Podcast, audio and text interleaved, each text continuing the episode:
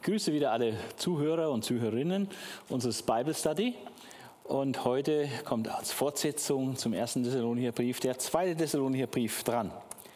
Und wir erinnern uns nochmal an die zweite Missionsreise des Paulus, wie er von Antiochien hier im Norden ähm, über Tarsus, Derbe, Lystra, Iconium, Antiochien, Troas, Neapolis, Philippi, dort erste Station in Europa hatte, wo er eine erste Gemeinde, kleine Gemeinde gründete, wo zwei Familien zum Glauben kamen.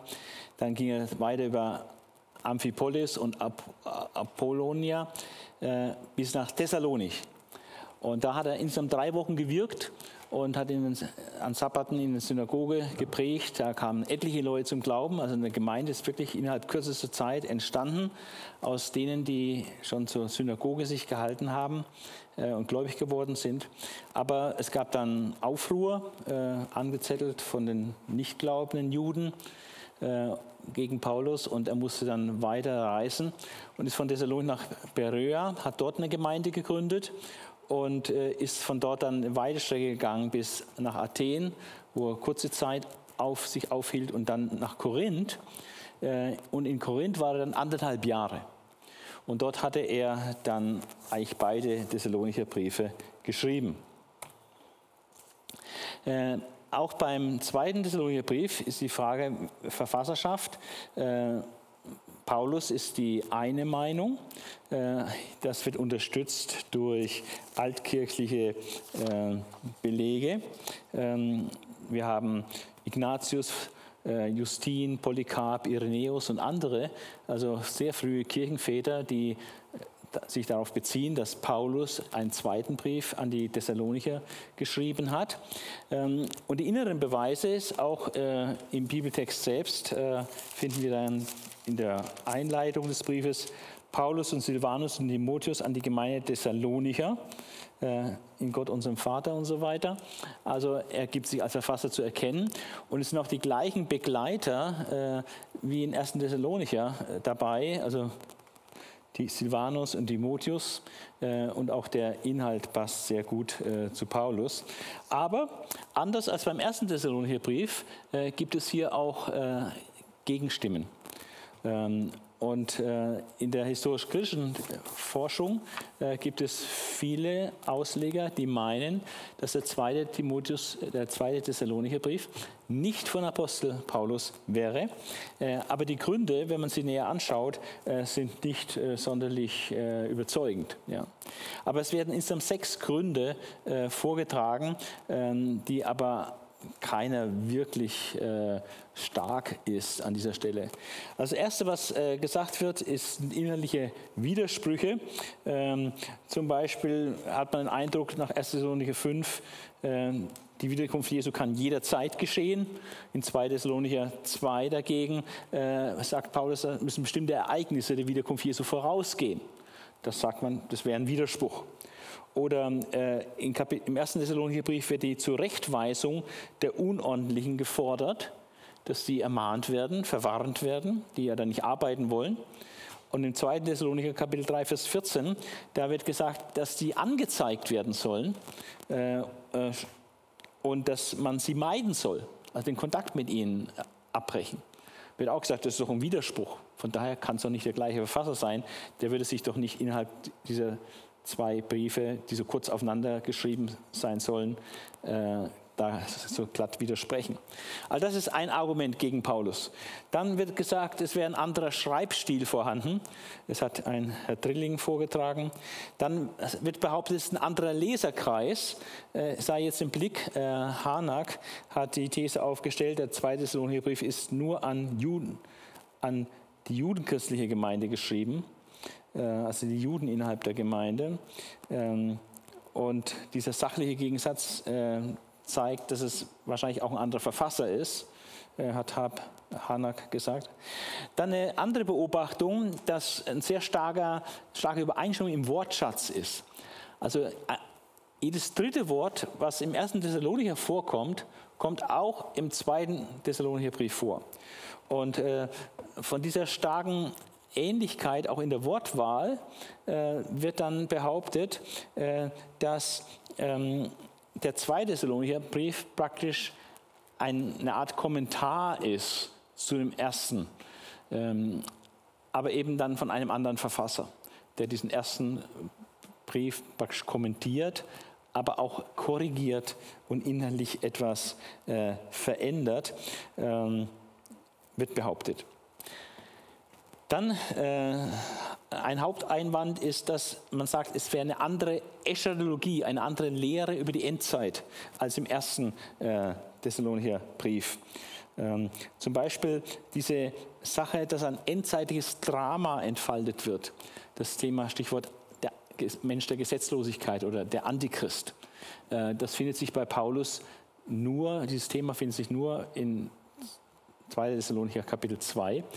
Und es wird gesagt, das wäre also eine andere Endzeitlehre als in den anderen Paulusbriefen, deswegen sei das nicht von Paulus. Wir kommen auf dieses Thema Antichrist äh, noch intensiv zurück heute. Ähm, und äh, ein letztes Argument, ähm, Paulus hätte da gar keine Zeit gehabt, äh, so kurz hintereinander die zwei Briefe zu schreiben. Äh, also das sind so Vorwürfe, äh, die gebracht werden, aber die alle auch leicht äh, widerlegt werden können.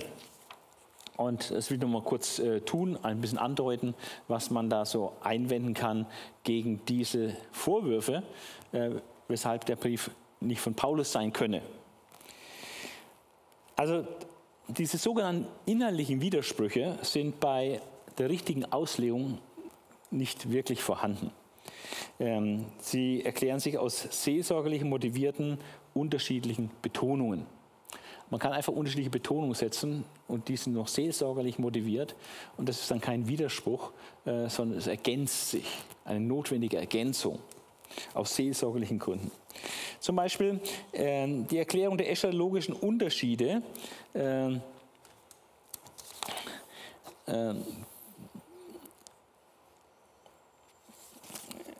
da gibt es, ähm, manche erklären die eschatologischen Unterschiede so, dass ähm, das plötzliche Kommen des Herrn nur für die Ungläubigen wäre und das Endzeitszenario äh, wäre die Information für die Gläubigen. Aber wir kommen noch darauf, äh, auf dieses ganze Endzeit-Szenario. Äh, ich glaube nicht, dass es äh, wirklich ein Widerspruch ist, sondern es sind verschiedene Betonungen äh, von dem ganz großen Bild, äh, die gebracht werden. Und äh, hier im ersten, Korinther, ersten Thessalonicher Brief wird sehr stark betont, wie die Wiederkunft Jesu so plötzlich ist für die Ungläubigen. Und äh, in Kapitel 2 des zweiten Thessalonicher Briefes äh, spricht er zu Gläubigen, äh, was Gläubige wissen sollen, was der Wiederkunft Jesu vorausgeht. Weil Paulus begegnet hier der falschen Lehre, äh, dass der Tag des Herrn schon vorhanden sei, äh, schon eingetreten sei in einer geistlichen Weise äh, und man von daher gar nicht mehr warten müsse auf die Wiederkunft Jesu. Aber Paulus sagt da, die Wiederkunft Jesu kann noch gar nicht stattgefunden haben. Es müssen auch bestimmte Dinge erst stattfinden, bevor Jesus wiederkommen kann. Also es ist seelsorgerlich motiviert und es spricht zu den Gläubigen und es ist kein Widerspruch, dass es für die Welt völlig überraschend kommt, wenn Jesus wiederkommt. Ja, also das lässt sich äh, ohne weiteres äh, vereinbaren. Dann bezüglich des Verhaltens gegenüber den Unordentlichen ist es so, dass da ein bisschen Zeit dazwischen ist, zwischen dem ersten Thessalonicher und dem zweiten Thessalonicher Brief.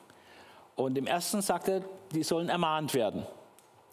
Aber offenbar gab es einige, die ließen sich halt nicht ermahnen und haben da stur weitergemacht in ihrem falschen Verhalten.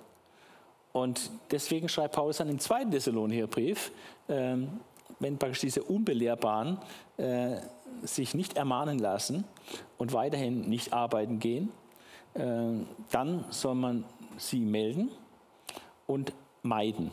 Ja. Und das ist dann auch kein Widerspruch, sondern einfach äh, eine Phase 1 und Phase 2. Am Anfang soll man ermahnen, aber wenn sie sich nicht ermahnen lassen, dann müssen sie auch gemieden werden, damit das nicht Schule macht, ihr falsches Verhalten. Also das lässt sich ohne weiteres ausgleichen. Die sogenannten in innerlichen Widersprüche sind eher ein bisschen konstruiert. Dann dieses Stilargument, ein anderer Schreibstil, äh, das ist außerordentlich subjektiv. Ähm, und äh, wie, wie, subjektiv solche Stilargumente sind, zeigt ein Zitat von Albrecht Oepke, ähm, der äh, durchaus auch kritisch ist, was die Verfasserschaft betrifft. Aber er sagt, der Sprachschatz ist gut paulinisch, auch der Stil mutet im Ganzen überwiegend paulinisch an. Also der beurteilt es äh, gar nicht als unpaulinischer Stil oder so. Freilich ist der zweite Thessalonicher Brief weniger persönlich und mehr pathetisch. Er hat mehr Anklänge an alttestamentliche Stellen als der erste Thessalonicher Brief. Doch das erklärt sich hinreichend aus dem Stoff und der Absicht, die der Verfasser hat bei der Verfassung des zweiten Thessalonicher Briefes. Schwer, schwerwiegender ist doch die Besonderheit, dass Paulus im zweiten Thessalonicher Brief wiederholt Rückdeutungen auf briefliche und mündliche Äußerungen macht. Und äh, so gibt es einige Stellen im zweiten Thessalonicher Brief, die sich unmittelbar zurückbeziehen auf den ersten Thessalonicher Brief, was er wieder für Paulus als Verfasser spricht. Dann drittens zu diesem anderen Leserkreis, ähm, zu dieser These Harnax, wonach 2 Thessalonicher 1, 6 bis 10 und 2, 1 bis 12 an einen judenchristlichen Leserkreis gerichtet sei. Ähm, also nur bestimmte Teile des Briefes seien an einen judenchristlichen Leserkreis gerichtet, sagt er. Äh, aber das stimmt nicht mit den Fakten überein. Ähm, vielmehr zeigen die Stellen, wenn man sie genau untersucht, dass der gleiche Leserkreis äh, im Blick ist, nämlich die Gemeinde insgesamt in Thessalonik.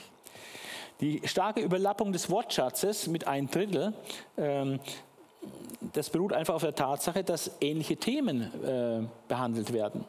Es geht in beiden Briefen sehr stark um das Thema Wiederkunft Jesu zum Beispiel oder auch das Verhalten äh, der Gläubigen im Blick auf Arbeit und den Unordentlichen. Verschiedene Sachen, die da sehr übereinstimmen.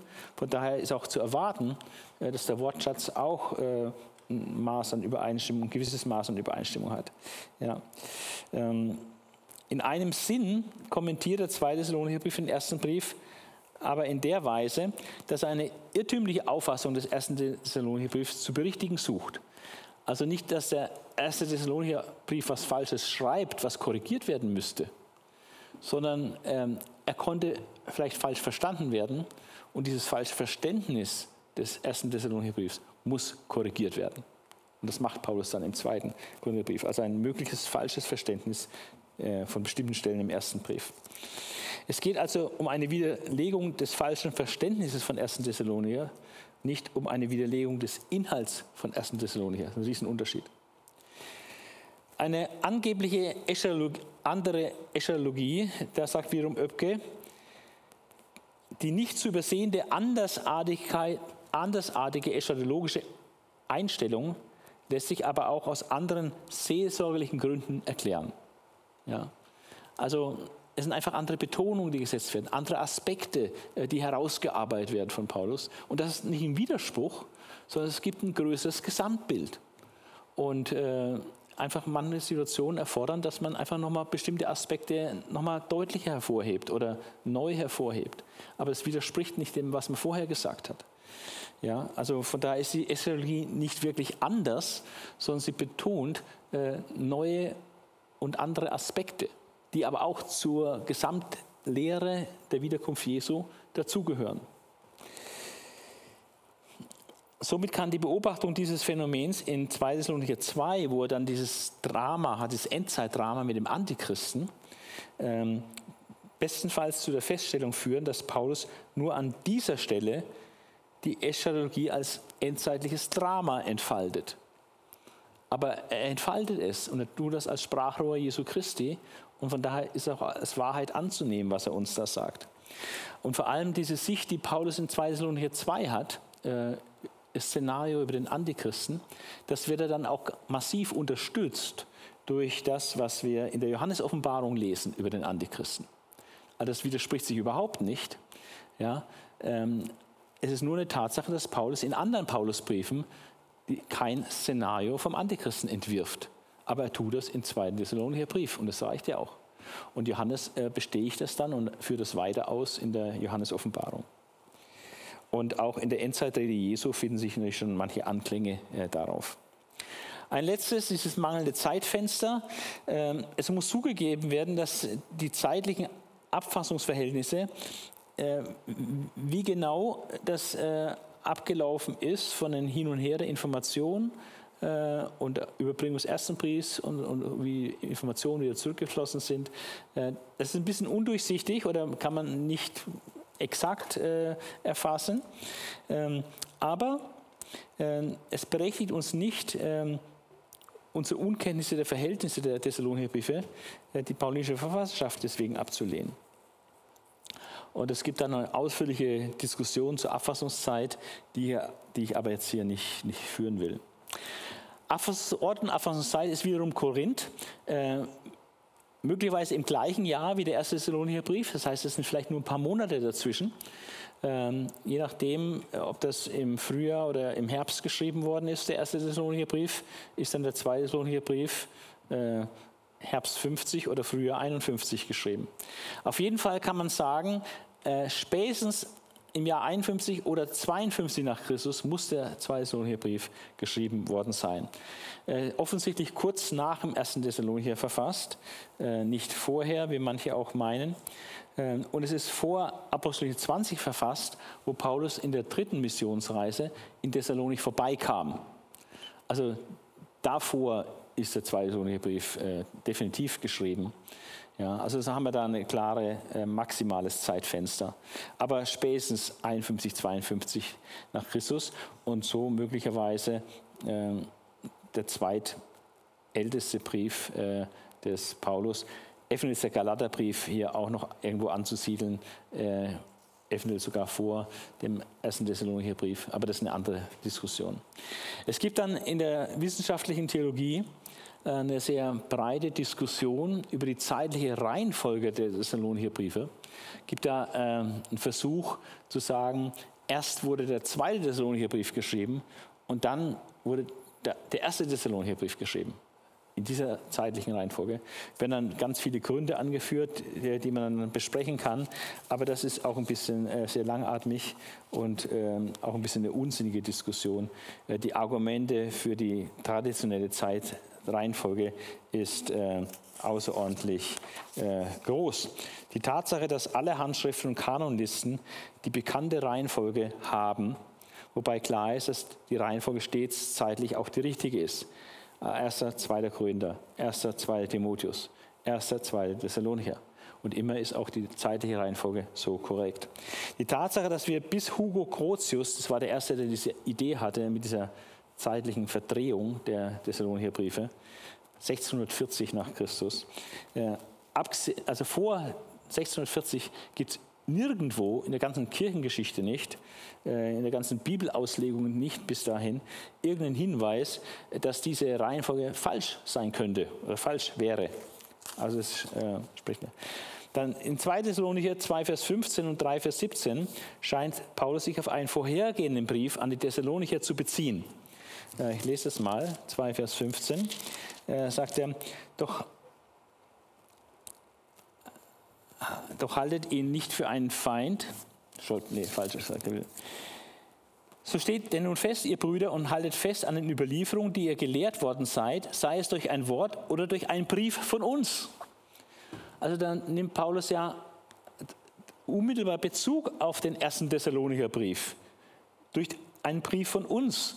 Er hat hier den zweiten Thessalonicher Brief geschrieben, zusammen mit Paulus und Silvanus und Timotheus. Und er hat auch den ersten Thessalonicher Brief geschrieben, Paulus, Silvanus und Timotheus. Also, äh, und jetzt sagt er hier äh, Vers 15, 2 Vers 15, so steht ihr nun fest, ihr Brüder, und haltet fest an den Überlieferungen, die ihr gelehrt worden seid, sei es durch ein Wort oder durch einen Brief von uns. Also, was soll dieser Brief sein, wenn nicht der erste Thessalonicher Brief? Alles allein schon Grund genug, die traditionelle Reihenfolge äh, zu akzeptieren. Ähm, und dann gibt es noch eine andere Stelle, die auch in die Richtung geht. Ja. Also äh, Paulus scheint sich auf den vorhergehenden ersten Thessalonicher Brief zu beziehen. Die natürliche Erklärung ist zweifelsfrei die, dass Paulus hier auf diesen ersten Thessalonicher anspielt.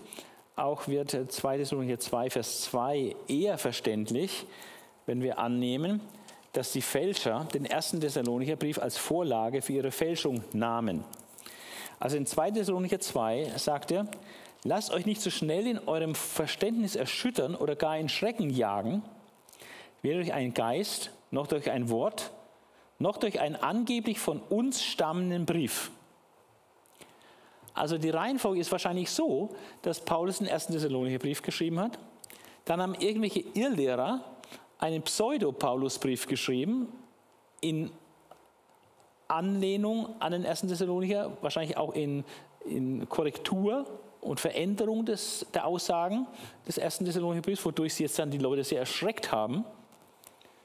Und das ist dann dem Paulus zu Ohren gekommen, dass da in seinem Namen ein Brief dahin gekommen ist, den er gar nicht geschrieben hat, der die Leute verwirrt und erschreckt hat. Und deswegen sagte, ne, lasst euch nicht so schnell in eurem Verständnis erschüttern oder gar in Schrecken jagen, weder durch einen Geist, dass jemand auftritt und sagt, ich habe da eine Offenbarung bekommen, noch durch ein Wort, durch eine Lehre, die einer da aufsteht und bringt, noch durch einen angeblich von uns stammenden Brief, als wäre der Tag des Christus schon da, als wäre der Tag des Herrn schon, schon Realität und Gegenwart. Das ist Unsinn, das ist Quatsch. Der Tag des Herrn ist Zukunftsmusik. Ja, und da nimmt Paulus darauf Bezug. Und dieser ein angeblich von ihnen, also Paulus, Silvanus, Timotheus, stammender Brief, ähm, kann eigentlich nur entstanden sein, nachdem der erste Thessalonicher Brief äh, geschrieben worden ist. Und ein letztes Argument für die traditionelle Reihenfolge ist, ähm, schwer anzunehmen, dass die warmherzige persönliche Erinnerung, die wir im ersten Thessalonicher Brief ausführlich finden, äh, dass die erst nachher geschrieben worden sei und der zweite Thessalonicher der erste ist. Ja. Ähm, Im ersten, zweiten Thessalonicher Brief gibt es nicht so diese warmherzigen persönlichen Worte. Das macht viel mehr Sinn, wenn das auch der erste Brief ist. Die traditionelle Reihenfolge der Briefe hat viel mehr Wahrscheinlichkeit für sich als die gegenteilige Annahme.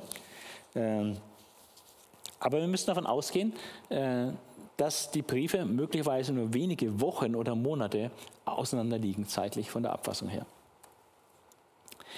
Äh, Empfänger und Anlass, äh, die normale Ansicht ist es, der Brief an die Gemeinde Thessalonik äh, gerichtet ist, aber es gibt auch eine These von einem gewissen Harnack, ein sehr historisch kritisch denkender Mensch, Professor, der hat äh, bestimmte Teile des zweiten Thessalonicher Briefes äh, hat er rausgeschnitten und meint, das wäre eine Botschaft an die christliche Minderheit in Thessalonik und liest es dann so, als würde das nur die Judenchristen in der Gemeinde betreffen und nicht die gesamte Gemeinde.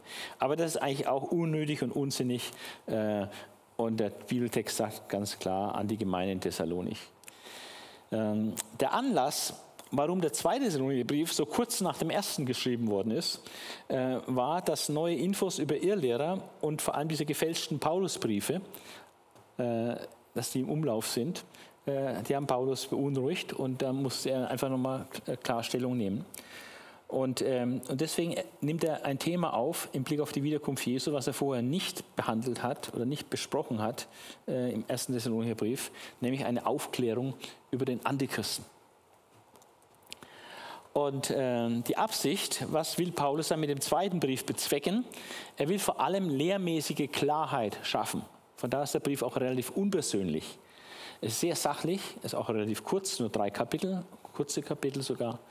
Äh, es geht um eine lehrmäßige Klärung von Dingen, die unklar geworden sind äh, durch Missverständnis des ersten Thessalonicher Briefes, aber vor allem durch Aktivitäten von Irrlehrern, die die Leute in Schrecken versetzt haben und irgendwelche unsinnige Sachen erzählt haben, dass der Tag des Herrn schon da sei.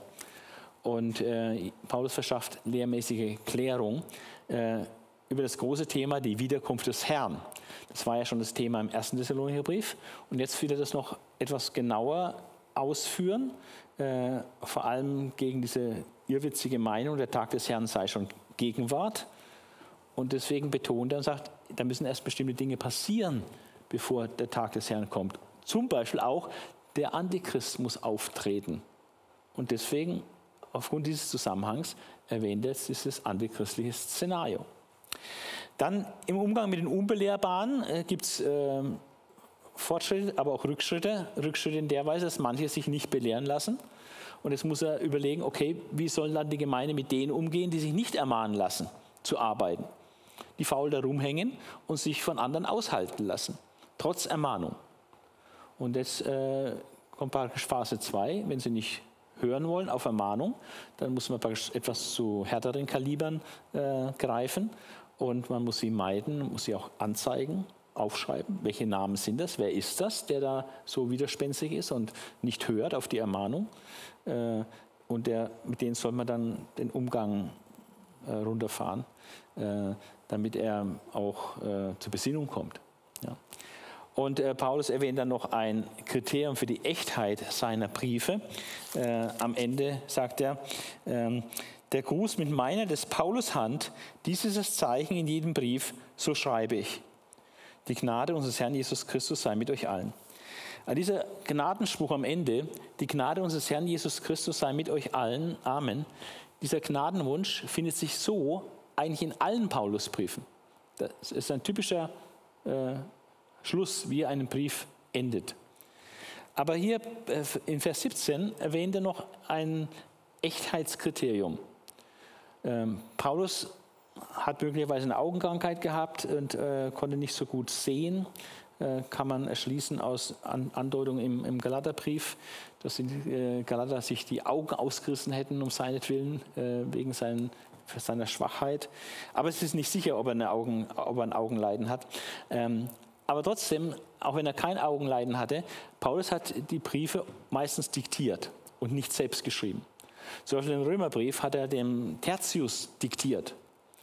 Und ähm, von daher als Echtheitszeichen, dass der Brief wirklich von ihm ist, dass er ihn praktisch diktiert hat, ähm, sagt er, der Gruß mit meines Paulus Hand, dieses Zeichen in dem Brief, so schreibe ich. Dass er jetzt also in, in diesem Brief, den er möglicherweise diktiert hat, dem Silas oder dem Timotheus, ähm, dass er da eigenhändig unterschreibt und das jetzt als Echtheitszeichen äh, praktisch angibt, äh, dass die Thessalonicher sicher, sicher gehen können. Wenn jetzt wieder ein Brief kommt im Namen des Paulus zum Beispiel, ob der wirklich von Paulus ist, wir sehen dann, ob seine Unterschrift drunter ist. Und äh, darum geht es. So haben sie hier eine Hilfe, äh, damit es nicht nochmal passiert und irgendwelche Briefe da auftauchen in Thessalonich, angeblich von Paulus, und dann die Leute verwirren. Deswegen macht er hier ein Kriterium für die Echtheit seiner Briefe. Das betrifft jetzt nicht unbedingt alle Paulusbriefe, aber hier in Thessalonich war dieser spezielle Fall aufgetreten, eines falschen Paulusbriefes. Und deswegen ist es notwendig, ein Kriterium für die Echtheit anzuzeigen. Einige charakteristische Merkmale. Ähm, auch im zweiten Thessalonicher Brief spielt die Wiederkunft Jesu äh, eine sehr große Rolle. Die Erwähnung der Ankunft des Herrn Jesus Christus in großer Macht und Herrlichkeit spielt eine entscheidende Rolle, äh, findet sich im zweiten Thessalonicher Brief 1, Vers 7 bis 10 und vor allem in 2, Kapitel 2, Vers 1 und 8. Diese Stellen möchte ich mal kurz lesen, äh, weil das äh, sehr aufschlussreich ist, vor allem was auch in Kapitel 1 steht. 2. Thessalonicher Brief 1, Vers 7 und 10. Er spricht von der Bedrängnis. Ne? Hat er vorher schon gesagt, dass sie das Evangelium mit unter viel Bedrängnis und Drangsal aufgenommen haben, mit Freuden. Und diese Bedrängnis ist immer noch äh, Gegenstand. Äh, ich lese vielleicht auch ab Vers 3, weil das dann deutlich wird vom Zusammenhang her, äh, wie sie einerseits Bedrängnis haben, andererseits total standfest sind in der Hoffnung auf die Wiederkunft Jesu. Wir sind es Gott schuldig, alle Zeit für euch zu danken, Brüder, wie es sich auch geziemt, weil euer Glaube über die Maßen wächst und die Liebe eines jeden Einzelnen von euch zunimmt, allen gegenüber, sodass wir selbst uns euer rühmen in den Gemeinden Gottes wegen eurer Standhaftigkeit und Glaubenstreue in allen Verfolgungen und Bedrängnissen, die ihr zu ertragen habt. Also wieder Lob der Glaube und Liebe und, ähm, und ihre Standfestigkeit jetzt in der Bedrängnis. Und jetzt sagt er zu diesem Thema Bedrängnis, die Verfolgung und Bedrängnis, die ihr ertragen habt, Sie sind es, also diese Verfolgung und diese Bedrängnis, sind ein Anzeichen des gerechten Gerichtes Gottes, dass ihr des Reiches Gottes würdig geachtet werdet, für das ihr auch leidet. Das ist ein interessanter Aspekt. Ähm, Jesus hat gelitten, um uns zu erlösen. Die Gemeinde, die gegründet worden ist, am Anfang Urgemeinde, ist verfolgt worden. Gemeinden werden woanders gegründet und was passiert? Verfolgung. Wie so ein Echtheitsausweis sozusagen, dass die Sache echt ist.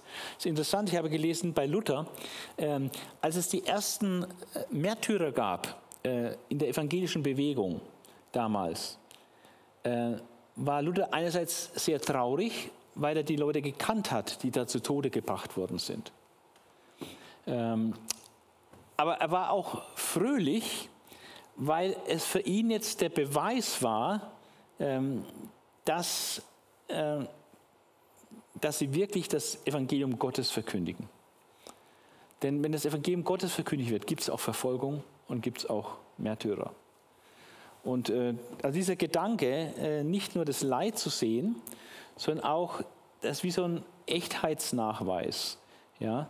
Und Paulus spricht hier von würdig geachtet werden für das Reich Gottes. Ja? Und das in der Bewährung, in der Verfolgung, im Leiden. Ja? Diese Verfolgung, diese Bedrängnisse, die ihr ertragen habt, sind ein Anzeichen des gerechten Gerichtes Gottes, dass ihr des Reiches Gottes würdig geachtet werdet, für das ihr auch leidet. Wie es denn gerecht ist vor Gott, denen, die euch bedrängen, mit Bedrängnis zu vergelten. Also für die Verfolger und Bedränger, da kommt das dicke Ende noch nach. Also entweder bekehren sie sich, äh, wie Paulus selber als Verfolger und Bedränger der Gemeinde Jesus sich bekehrt hat und ist dann praktisch dann später für Gott unterwegs. Das könnte passieren. Aber wenn sie sich nicht bekehren, diese Verfolger und Bedränger, dann wartet auf sie Verfolgung und Bedrängnis. Also Bedrängnis wartet auf sie. Wie es denn gerecht ist vor Gott denen, die euch bedrängen, mit Bedrängnis zu vergelten. Also Saat und Ernte. Was du säst, wirst du ernten. Wenn du Verfolgung säst, wenn du andere verfolgst, wirst du Bedrängnis, Verfolgung ernten. Ja. Wer Wind sät, wird Sturm ernten.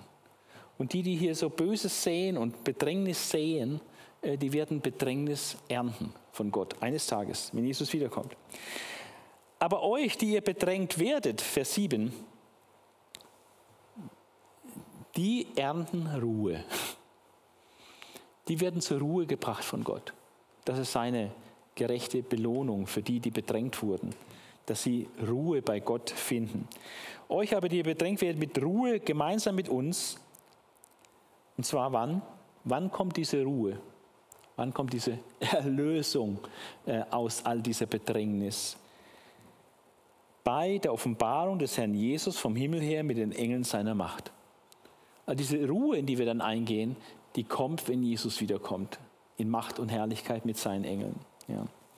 Und dann jetzt wird dieses Szenario jetzt beschrieben, deswegen sind die Betonung der Wiederkunft Jesu in Herrlichkeit. Jetzt wird dieses Szenario beschrieben, ähm, wie das ausschaut, wenn Jesus wiederkommt. In flammendem Feuer, wenn er Vergeltung üben wird an denen, die Gott nicht anerkennen und an denen, die dem Evangelium unseres Herrn Jesus Christus nicht gehorsam sind.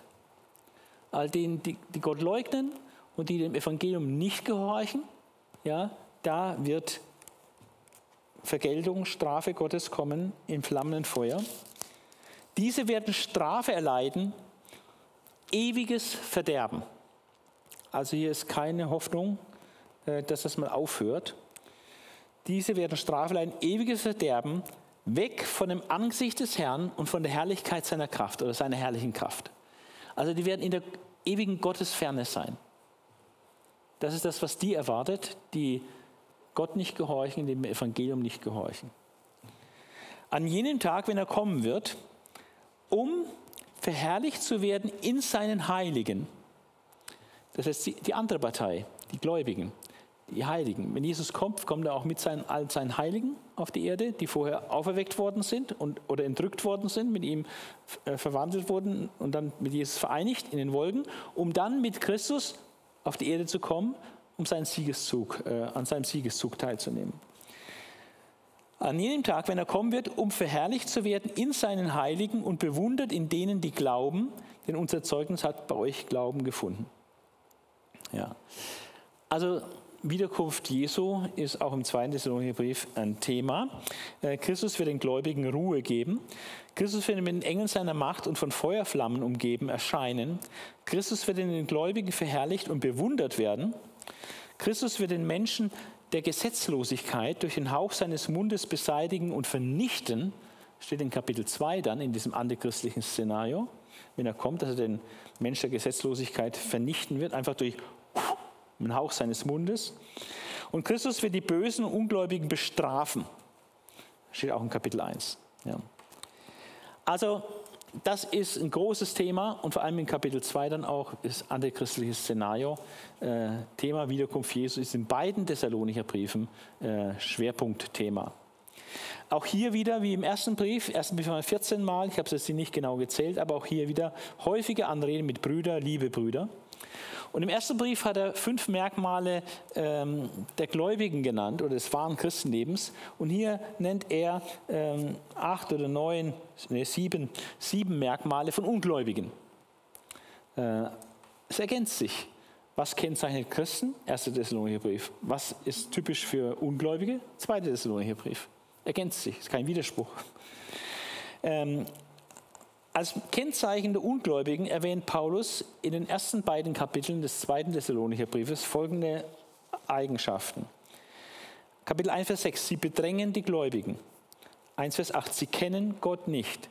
1, Vers 8, sie gehorchen dem Evangelium nicht. 2, Vers 10, haben die Liebe der Wahrheit zu ihrer Errettung nicht angenommen. 2, Vers 11, sie glauben der Lüge gerade den Verführungen des Antichristen dann. Sie glauben der Wahrheit nicht. Sie glauben der Lüge, aber der Wahrheit glauben sie nicht. Sie haben Gefallen an der Ungerechtigkeit. Ah, das sind die Charakteristika von Ungläubigen nach Paulus 1. 2. 1 und 2. Dann nennt Paulus noch drei Ereignisse vor der Wiederkunft Jesu. In Kapitel 2 nennt Paulus mindestens drei klare Erkennungszeichen, die dem Kommen des Herrn in großer Macht und Herrlichkeit vorausgehen werden. Also in 1. Thessalonicher hat er betont, dass äh, die Ungläubigen, für die kommt er wie ein Dieb in der Nacht oder wie Wehen über eine Schwangere. Also zwei Beispiele, die das gleiche aussagen, einfach plötzlich, plötzlich und unerwartet. Ja. Die werden überrascht von der Wiederkunft Jesu. Aber wir, die Gläubigen, sind nicht in der Finsternis, dass uns der Tag des Herrn wie ein Dieb in der Nacht widerfährt. Für uns ist nicht so überraschend. Auch wenn wir Tag und Stunde nicht wissen, exakt. Aber die Wiederkunft Jesu ist nicht so überraschend, weil wir die Zeichen der Zeit haben. Und hier im zweiten Thessalonicher Brief nennt er eben drei Erkennungszeichen, die der Wiederkunft Jesu vorausgehen. Es ist erstens der allgemeine Abfall Kapitel 2, Vers 3 äh, sagt Paulus, lasst euch von niemand in irgendeiner Weise verführen, denn es muss unbedingt zuerst der Abfall kommen und der Mensch der Sünde geoffenbart werden, der Sohn des Verderbens. Das ist dann schon das Zweite. Also der allgemeine Abfall muss kommen. Ähm, und das erwähnt Paulus auch im, zweiten, im Timotheusbrief, im ersten Timotheusbrief, Kapitel 4. Da gibt Paulus einige Merkmale von diesem Abfall. Ähm, 1 Timotheus 4, 1 bis 3. Und äh, der Geist aber, der Heilige Geist, der Geist sagt ausdrücklich, dass in späteren Zeiten etliche vom Glauben abfallen und sich verführerischen Geistern und Lehren der Dämonen zuwenden werden, die verbreitet werden durch die Vorstellungs Entschuldigung, die verbreitet werden durch die Verstellungskunst von Leuten, die Betrug lehren, die in ihrem eigenen Gewissen gebrandmarkt sind. Sie verbieten zu heiraten und Speisen zu genießen, die doch Gott geschaffen hat, damit sie mit Danksagung gebraucht werden von denen, die gläubig sind und die Wahrheit erkennen. Also ein Kriterium ist Verbot von Heirat, ähm, was in manchen Sekten manchmal der Fall ist. Dann in 2 Timotheus 3, 1 bis 9 äh, bringt Paulus nochmal äh, Merkmale, wie es in der letzten Zeit sein wird, wo dieser Abfall stattfindet. Kapitel 3, 1 bis 9. Das aber sollst du wissen, dass in den letzten Tagen schlimme Zeiten eintreten werden.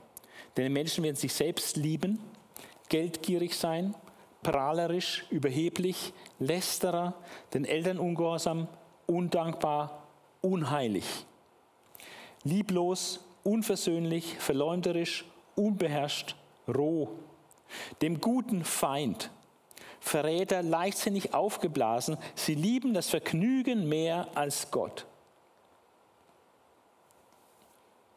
Und so weiter. Ja. Also schreckliche Zeiten Und in 2. Thessalonicher 2 sagt Paulus, äh, es muss erst der Abfall kommen. Ja, also eine Entwicklung hin zu, zum Bösen. Und ähm, es gibt ein großartiges Buch von Charles Taylor, ist ein äh, Geschichtswissenschaftler, äh, und der hat ein wunderbares Werk geschrieben, das säkulare Zeitalter. Das Ding hat 1300 Seiten. Äh, ist ursprünglich englisch geschrieben, es ist ein Katholik, der es schreibt. Und er erklärt dort auf 1300 Seiten, äh, wie es dazu gekommen ist, äh, dass um etwa 1500 nach Christus es für einen Menschen in Europa eigentlich völlig unmöglich war, nicht an die Existenz Gottes zu glauben. Es war in der damaligen Kultur aufgrund der gesamten, gesamtgeistigen Lage, war es eigentlich undenkbar, nicht zu glauben, dass es Gott gibt. Es war allgemein im Bewusstsein der Menschen, es gibt einen Gott und er wird Sünder strafen und so weiter und Christus wird wiederkommen und all diese Dinge. Also die grundsätzlichen Glaubenslehren waren allgegenwärtig in ganz Europa vor 500 Jahren. Und äh, heute im Jahr 2023, das Buch läuft 2010 geschrieben, äh, sagt er, ist es genau andersrum. Ja? Es gibt viele denkende Menschen, die sagen, wie kann man heute überhaupt noch, nach all dem, was wir heute wissen, noch glauben, dass es einen Gott gibt. Und äh, das Buch ist eine fantastische Zeitreise durch fünf, fünf, Jahrhunderte und zeigt, wie sich unser geistiges Klima verändert hat, ähm, dass man ähm, von einem allgemeinen Gottglauben, also einem christlichen Abendland sozusagen, äh, hingekommen ist zu einem ausschließlichen Humanismus, der praktisch die Existenz Gottes ausgeklammert hat, wo Gott eigentlich nicht mehr gebraucht wird, nicht mehr vorkommt und verpönt ist. Und das ist eine unglaubliche Entwicklung gewesen mit verschiedenen Stufen und so weiter. Es ist ein faszinierendes Buch zu lesen. Es müsste unbedingt mal eine Kurzfassung geben auf 100 Seiten, dass es auch ein bisschen allgemeiner bekannt wird. Aber es ist eine fantastische äh, Entwicklungsgeschichte, was in 500 Jahren geschieht. Und in diesen 500 Jahren kann man sagen, ist eine Geschichte des Abfalls von Gott. Das ist einfach dokumentiert äh, in diesem Buch. Ähm, und der Mensch hat sich an die Stelle Gottes gesetzt, äh, der Humanismus. Äh, man spricht dann von Menschenrechten und so weiter. Äh, aber Gott ist völlig außen vor, wird nicht mehr mit Gott argumentiert, mit Gott begründet, zumindest nicht in der ganzen westlichen Welt. Also der Abfall muss kommen, der allgemeine Abfall. Und ähm, man kann sagen, dieser allgemeine Abfall ist definitiv schon lange im Gange. Ja, da müsste jetzt gar nichts mehr was Besonderes passieren, um zu sagen, der allgemeine Abfall ist da. Was aber noch nicht da ist, ist das Erscheinen des Menschen der Gesetzlosigkeit, dieser Antichrist, ja, äh, von dem er hier berichtet. In Vers äh, 3 und 4 sagt er, lasst euch von niemandem in irgendeiner Weise verführen, denn es muss unbedingt zuerst der Abfall kommen, damit auch der Boden bereit wird, damit der Antichrist angenommen wird, akzeptiert wird. Also zuerst muss der Abfall kommen und, praktisch als zweites, der Mensch der Sünde geoffenbart werden, der Sohn des Verderbens, der sich widersetzt und sich über alles erhebt, was Gott oder Gegenstand der Verehrung heißt. Also er lässt nur noch sich gelten. Über jeden Gott erhebt er sich. Über alles, was verehrt wird, überhebt er sich. Was Gott oder Gegenstand der Verehrung heißt. Sodass er sich in den Tempel Gottes setzt die einen denken, das ist der physische Tempel in Jerusalem, der erst wieder aufgebaut werden muss. Andere sagen, der Tempel Gottes ist hier ein Bild für die Gemeinde Jesu, also der wird sich in die Gemeinde Jesu reinsetzen. Ähm, ich glaube, dass Ersteres der Fall ist. Äh, sodass er sich in den Tempel Gottes setzt als ein Gott und sich selbst für Gott ausgibt. Also dieser Antichrist wird daran erkannt, dass er sich in den Tempel Gottes setzt und sich selbst als Gott identifiziert und als Gott ausgibt und weil die Leute verführt sind und abgefallen sind von der Wahrheit, werden sie aber dieser Lüge glauben und ihm anhangen. Ja. Also das muss erst noch passieren, bevor Jesus wiederkommt. Also bevor der Antichrist nicht da war, wird Jesus nicht wiederkommen. Und dann gibt er noch einen dritten Auskunft. Äh, Vers 5 und 6. Denkt ihr, denkt ihr nicht mehr daran, dass ich euch dies sagte, als ich noch bei euch war? Also man vorstellen, die Leute waren ein paar Wochen erst im Glauben und Paulus hat über solche Dinge mit denen gesprochen, über solche Aspekte der Wiederkunft Jesu, dass der Antichrist kommt. Ich finde es das wichtig, dass man mit, den Christen, auch wenn sie frischgläubig sind, über solche Dinge spricht. Also Paulus hat es auf jeden Fall gemacht. Denkt ihr nicht mehr daran, dass ich euch dies sagte, als ich noch bei euch war? In den wenigen Wochen, wo er dort war, hat er ihnen das schon erzählt. Und ihr wisst ja, was jetzt noch zurückhält, damit er geoffenbart werde zu seiner Zeit. Also irgendetwas gibt es, was zurückhält, was diesen Menschen der Gesetzlosigkeit, diesen Antichristen zurückhält, dass er noch nicht auftreten kann. Und äh, der Clou ist, und die wissen, die Thessalonicher wissen, was es ist, was zurückhält. Und wir müssen ehrlich sagen, dass wir heute 2023 nach Christus als gläubige Menschen nicht wissen, was es ist, was zurückhält. Die Leute damals haben es gewusst. Ihr wisst ja, was jetzt noch zurückhält. Paulus hat es ihnen gesagt. Aber er schreibt es nicht, was es ist. Steht nicht in, in der Bibel, was es ist. Und deswegen sind wir auf Vermutungen angewiesen oder auf Auslegungen angewiesen. Und da gibt es fünf, sechs Auslegungen, was es ist, was zurückhält. Manche meinen, es ist der Heilige Geist, der zurückhält. Die Gemeinde müsste erst entrückt sein und der Heilige Geist mit der Gemeinde weg sein und dann ist kein Aufhalten mehr, dann kommt der Antichrist. Eine Vorstellung, aber das ist eine neuere Vorstellung. Äh, andere denken, äh, es ist der Teufel, äh, äh, ähm, der den noch zurückhält und erst irgendwann dann loslässt, sein, seinen Sohn des Verderbens.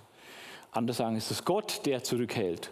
Äh, Gott hat noch nicht das Okay gegeben, wie Gott auch den, den Engeln, die in der Offenbarung Gerichte ausüben, noch sagt, wartet noch und so, sodass Gott ihnen Einhalt gebietet, dass Gott noch zurückhält. Manche meinen, es wären die zwei Zeugen in Offenbarung 11.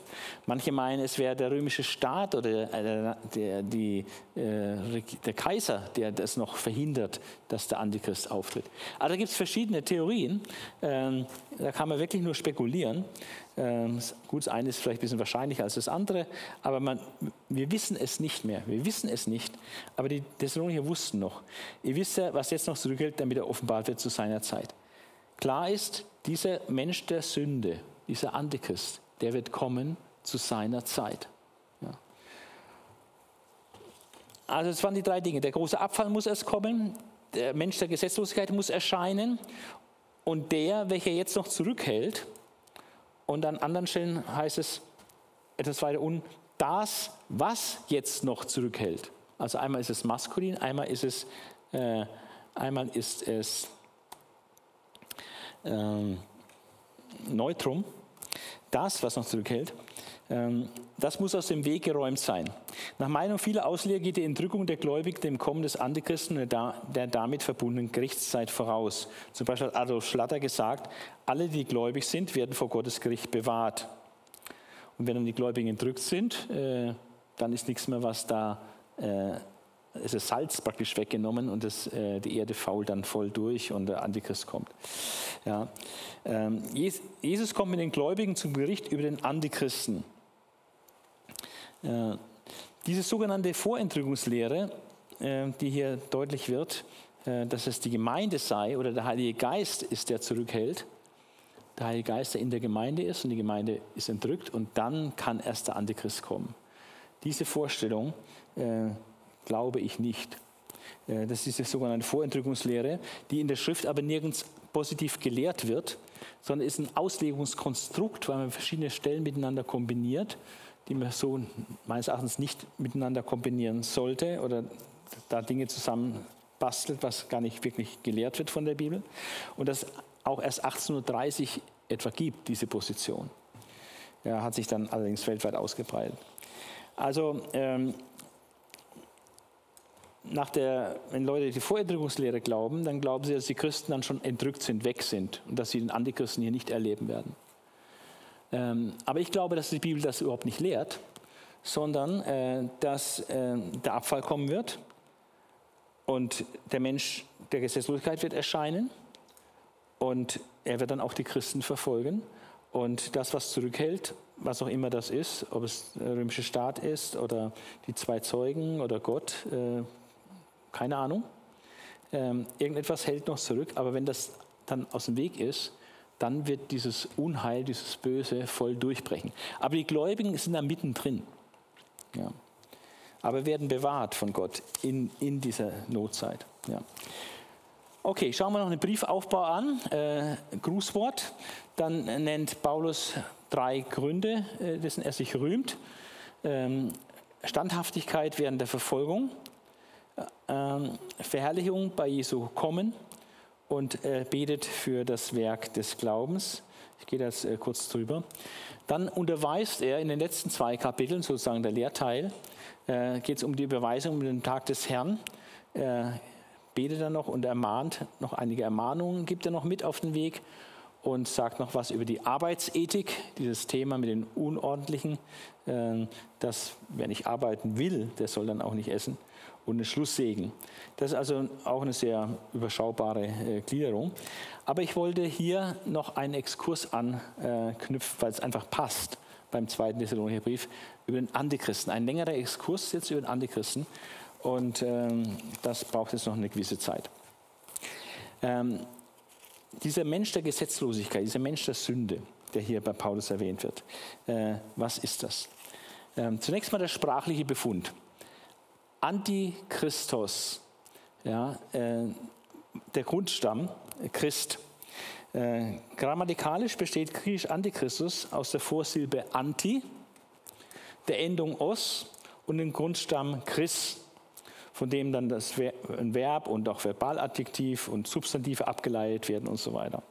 Die Grundbedeutung von Krio ist rüberstreichen, färben, schwingen, tünchen.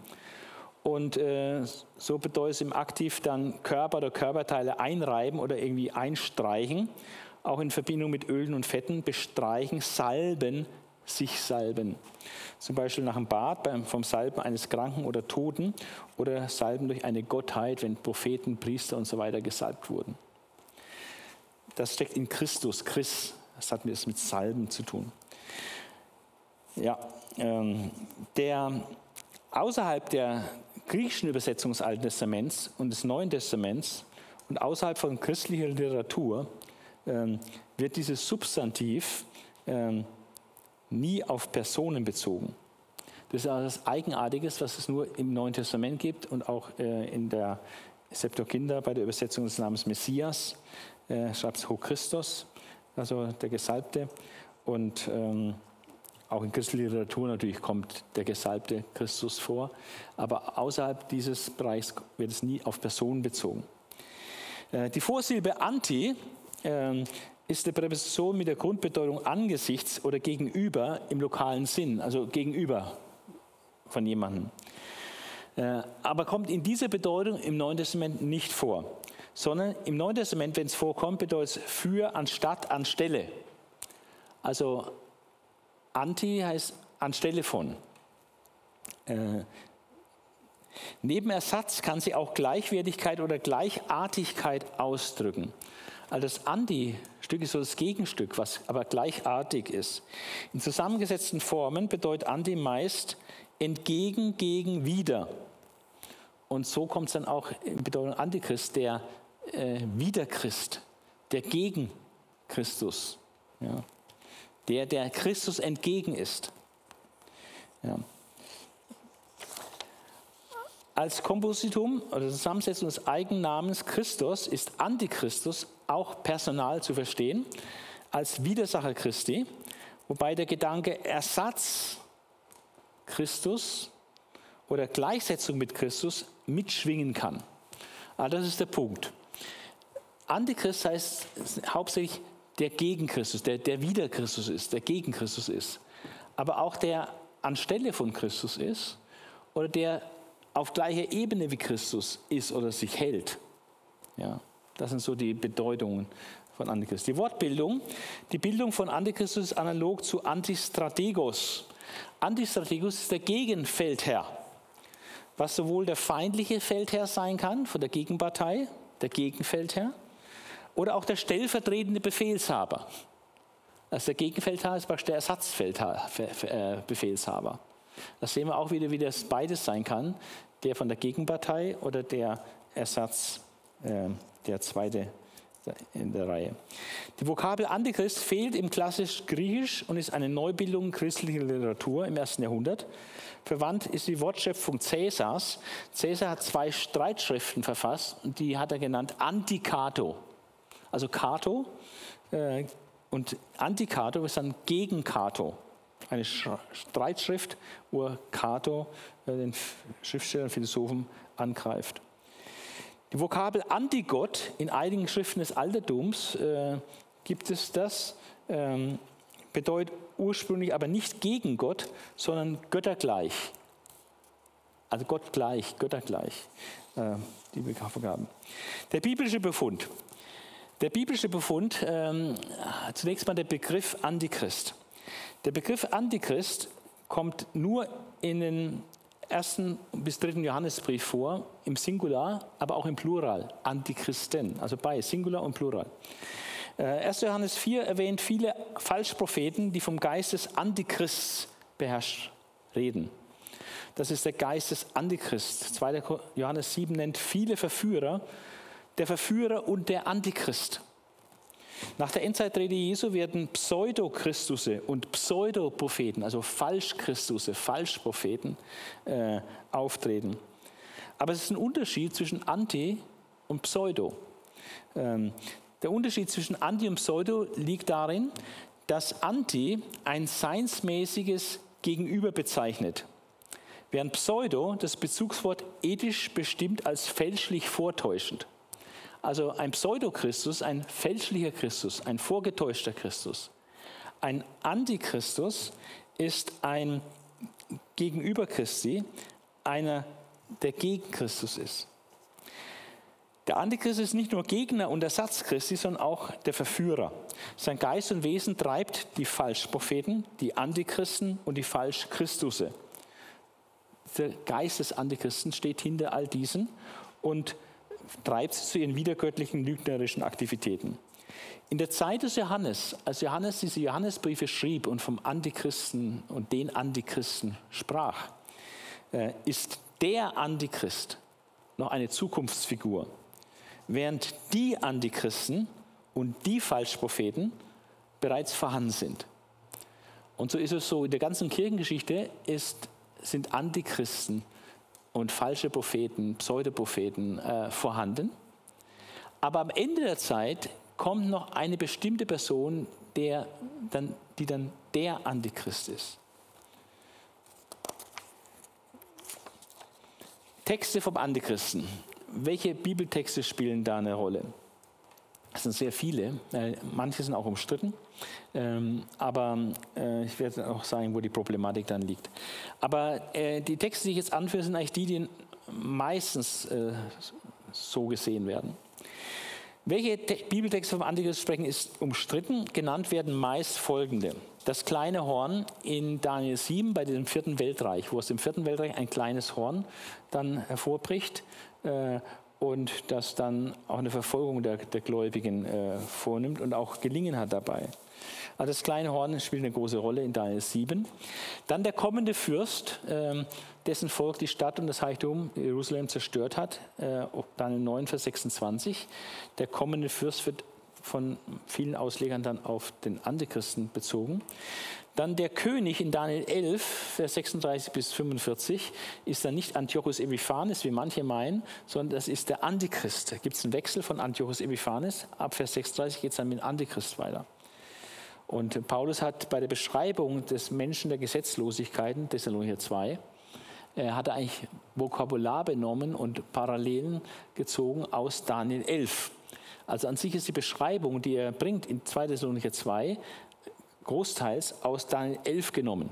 Deswegen ist es richtig, äh, den, diesen König in Daniel 11 auf, auf den Antichristen zu beziehen, weil das Neue Testament ihn, diese Texte eben auch auf den Antichristen bezieht, bei Paulus.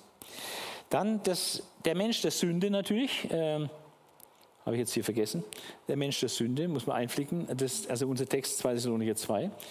Dann gibt es einen Vers, wo Jesus sagt, ähm, Ihn haben sie abgelehnt, er ist im Namen seines Vaters gekommen, ihn haben sie nicht akzeptiert als Messias, aber wenn der, der in seinem eigenen Namen kommt, den werden sie annehmen. Und das wird meist so verstanden, dass Jesus hier den Antichristen weissagt, dass wenn der Antichrist kommt in seinem eigenen Namen, dass der von den Juden dann als Messias akzeptiert wird. Dann der Mensch der Sünde, das ist hier dieser Text in 2 Thessalonicher 2, wo wir schon einige Verse gelesen haben. Dann das Tier aus dem Meer, was dann auch diese massive Verfolgung macht und alle die tötet äh, und ähm, auch sich anbeten lässt. Da macht, dass Satan angebetet wird und macht, dass das Tier angebetet wird. Und wer das Tier nicht anbetet, äh, dem geht es dann an den Kragen. Und das Tier aus dem Abgrund, das ist das gleiche wie das Tier aus dem Meer, das kommt auch aus dem Abgrund äh, und geht auch in den Abgrund, auch in Kapitel 17 wird es erwähnt. Es gibt noch eine Stelle im Alten Testament, Sacharja 11, der nichtsnutzige Hirte. Gott wird sein Volk als Gericht, also sein Volk Israel als Gericht einem nichtsnutzigen Hirten übergeben. Äh, manche deuten das dann auch auf den Antichristen. Ähm, es gibt dann noch eine Variante äh, in diesem Antichristen-Thema, dass manche äh, also das, was ich jetzt gezeigt habe, diese Stellen, wäre dann auch der letzte Herrscher der Endzeit, der dem endzeitigen Weltreich vorsteht. Ähm, manche meinen aber, dass der Antichrist nicht dieser letzte endzeitliche Herrscher ist, sondern dass der Antichrist nur eine religiöse Figur ist, der in Offenbarung mit dem äh, Tier aus der Erde beschrieben wird oder Falschprophet genannt wird, der Propaganda macht für diesen endzeitlichen Weltherrscher. Ja, also ist eine Verwirrung jetzt hier an dieser Stelle, äh, weil die einen sehen Satan, Antichrist, Falschprophet als diese antigöttliche Trinität. So wie Gott Vater, Sohn, Heiliger Geist, sehen sie Satan, Antichrist, also Endzeit, äh, also weltlicher der Antichrist und den Falschprophet. Aber die Alternative dazu ist, dass sie sagen, es ist der äh, Satan, der endzeitliche Weltherrscher, und der Falschprophet ist der Antichrist. Ja. Aber wenn man die Stellen genau untersucht, äh, ist diese Deutung äh, bei weitem nicht so gut. Ich glaube nicht, dass sie stimmt und die Mehrheit lehnt das auch ab. Äh, die Mehrheit sieht folgende Personen dieser antigöttlichen Liga oder Dreieinigkeit, Satan, Antichrist und dieser Pseudoprophet, dieser Falschprophet. Und man sieht, dass der Antichrist äh, das Pendant und Gegenstück zu Christus ist und dieser Falschprophet das Pendant und Gegenstück zum Heiligen Geist ist. Und Satan ist das Gegenstück der Widersacher Gottes, des Vaters. Ja, also ähm, so dass diese Stellen, die ich jetzt genannt habe, äh, wohl die richtigen sind, um den Antichrist zu identifizieren. Und er ist der endzeitliche Weltherrscher. Dann die Wirksamkeit des Antichristen. Äh, was veranstaltet er alles. Und das sind einige Texte, Sie haben jetzt gesehen, es waren ja einige Texte äh, hier, die ich hatte, diese ganze Textliste. Wenn man die zusammenfasst, was in diesen Texten alles über den Antichrist steht, dann kommt man etwa zu folgendem Szenario. Und das ist praktisch das Szenario des Antichristen. Die Gesamtschau der Stellen scheint folgenden Sachverhalt zu beschreiben. Nach Unterwerfung von drei der zehn Königen äh, aus denen das endzeitliche Reich besteht. Äh, also dieser Antichrist unterwirft drei von diesen zehn Königen, erhält der Antichrist dann die politische Kontrolle über dieses antichristliche Reich der Endzeit, was in Offenbarung beschrieben wird. Als kommender Fürst schließt er einen siebenjährigen Bund mit Israel und erlaubt die Wiederaufnahme der Speis- und Schlachtopfer im Tempel, da in 9, Vers 27, während Heiden im Tempelvorhof anbeten, Offenbarung 11, Vers 2. Nach dreieinhalb Jahren bricht der Antichrist diesen Bund, den er mit den Juden geschlossen hat, schafft die Opfer wieder ab und errichtet im Tempel jetzt den Gräuel der Verwüstung. Und der besteht wohl darin, dass er ein Bild von sich selbst dort aufstellen und anbeten lässt im Tempel. Womit die große Trübsal beginnt. Das wäre der Startschuss für diese dreieinhalbjährige Verfolgungszeit. Wie Jesus sagt, wenn ihr sehen werdet an heiliger Stelle den Gräuel der Verwüstung, von dem der Prophet Daniel gesprochen hat, an heiliger Stelle, dann haut ab. Ja. Dann ist eine Drangsalzeit, wie sie nie vorher gewesen ist und nie wieder sein wird und so weiter. Dann beginnt die große Trübsal. Also das ist der Startschuss für die große Trübsal ist, wenn der Antichrist äh, diesen Gräuel der Verwüstung im Tempel aufrichtet. Was macht er sonst noch? Äh, er lästert Gott und lässt sich selbst als Gott verehren. Dabei arbeitet er Hand in Hand mit dem falschen Propheten zusammen. Seine Tyrannei dauert dreieinhalb Jahre. In dieser Zeit bekriegt und besiegt er die Heiligen des Höchsten. Das sind Juden, aber auch die Gläubigen aus der Gemeinde. Und ändert Zeiten und Gesetze. Der Antichrist verfolgt die Juden, die nicht kooperieren. Doch ein gläubiger Überrest Israels flieht an einen von Gott vorbehaltenen Ort, vorbereiteten Ort und wird so während der Trübsal bewahrt. Offenbarung 12, Vers 6 und 14. Danach verfolgt er die übrigen Nachkommen der Frau. Also nachdem er praktisch die nicht auf seiner Seite stehenden Juden verfolgt ähm, und ihr aber nicht habhaft werden kann, weil Gott sie bewahrt, äh, dann kümmert er sich um andere Nachkommenschaft, äh, Zweig ihrer Nachkommenschaft, und das sind wohl die Christen. Und äh, die übrigen Nachkommen, die die Gebote Gottes halten und das Zeugnis Jesu haben, sagt die Bibel. Also das sind die Christen. Tut mir leid, also die sind nicht entrückt. Die sind da und werden verfolgt. Womit wohl Christen gemeint sind, Offenbarung 12, Vers 17. In Jerusalem weissagen zwei Zeugen, die mit der Vollmacht Moses und Elias die Menschheit plagen. So wie damals Elia äh, auch Plagen geschickt hat äh, im Nordreich äh, und Widerstand geleistet hat gegen den gottlosen Ahab so leisten jetzt diese zwei Zeugen in der Vollmacht eines Mose und eines Elia Widerstand gegen den Antichristen. Obwohl von allen gehasst, sind sie während ihrer dreieinhalbjährigen Wirkungszeit völlig unangreifbar. Offenbarung 11, 3 bis 6. Die zerstörerischen Wirkungen des Antichristen beträgt dreieinhalb Jahre. Offenbarung 13, Vers 5. Und das ist die Zeit der großen Trübsal. Ähm, Daniel 12, Vers 1, Jeremia 30, Vers 7, Matthäus 24, 15 bis 28 und Parallelstellen Offenbarung 7, Vers 14. Sie ist geprägt durch Terror, Lästerung gegen Gott, Verführung der Menschheit und mit Zeichen und Wundern und Verfolgung der Heiligen, wobei Gott dem Antichristen zunächst Gelingen gibt. Das ist überraschend, aber das Böse muss auch ausreifen und Gott gibt auch dem Bösen Raum, sich völlig zu entfalten. Und das Volk Gottes wird in dieser Zeit leidet enorme Bedrängnis. Schließlich besiegt der Antichrist sogar die zwei Zeugen, die Vollmacht eines Mose und eines Elia haben. Die werden dann getötet, als ihre Zeit abgelaufen ist. Und nach diesem scheinbaren Endsieg des Antichristen erweckt Gott dreieinhalb Tage später ihre Leichname und entrückt sie in den Himmel. In jeder Zeit, in diesem Zusammenhang, man weiß nicht Tag und Stunde, aber irgendwo in dieser Zeit kommt Jesus Christus mit großer Macht und Herrlichkeit, um dem Antichrist und seinen Verbündeten ein jähes Ende zu bereiten, den Überrest seines Volkes zu retten und sein Reich sichtbar aufzurichten. Da habe ich überall jetzt ganz viele Bibelstellen dazu, die ich jetzt aber nicht einfach alle nenne. Also das ist so die Wirksamkeit äh, aus dem biblischen Befund. Da bekommt man so ein Gesamtbild, wenn man die Stellen alle so sortiert und äh, versucht, eine Chronologie zu bringen und so weiter. Jetzt ist noch interessant abschließend, und das ist meine letzte Folie hier, äh, welche Deutungen des Antichristen gibt es? Und da gibt es fünf Deutungen, die interessant sind. Was sagt das Griechentum? Was sagen die Juden? Was sagt die alte Kirche? Was hat dann gesagt, nachdem der römische Kaiser Christ geworden ist und der römische Staat christlich geworden ist, also nach der konstantinischen Wende? Wie hat man dann diese Stellen verstanden? Und was wird heute gesagt?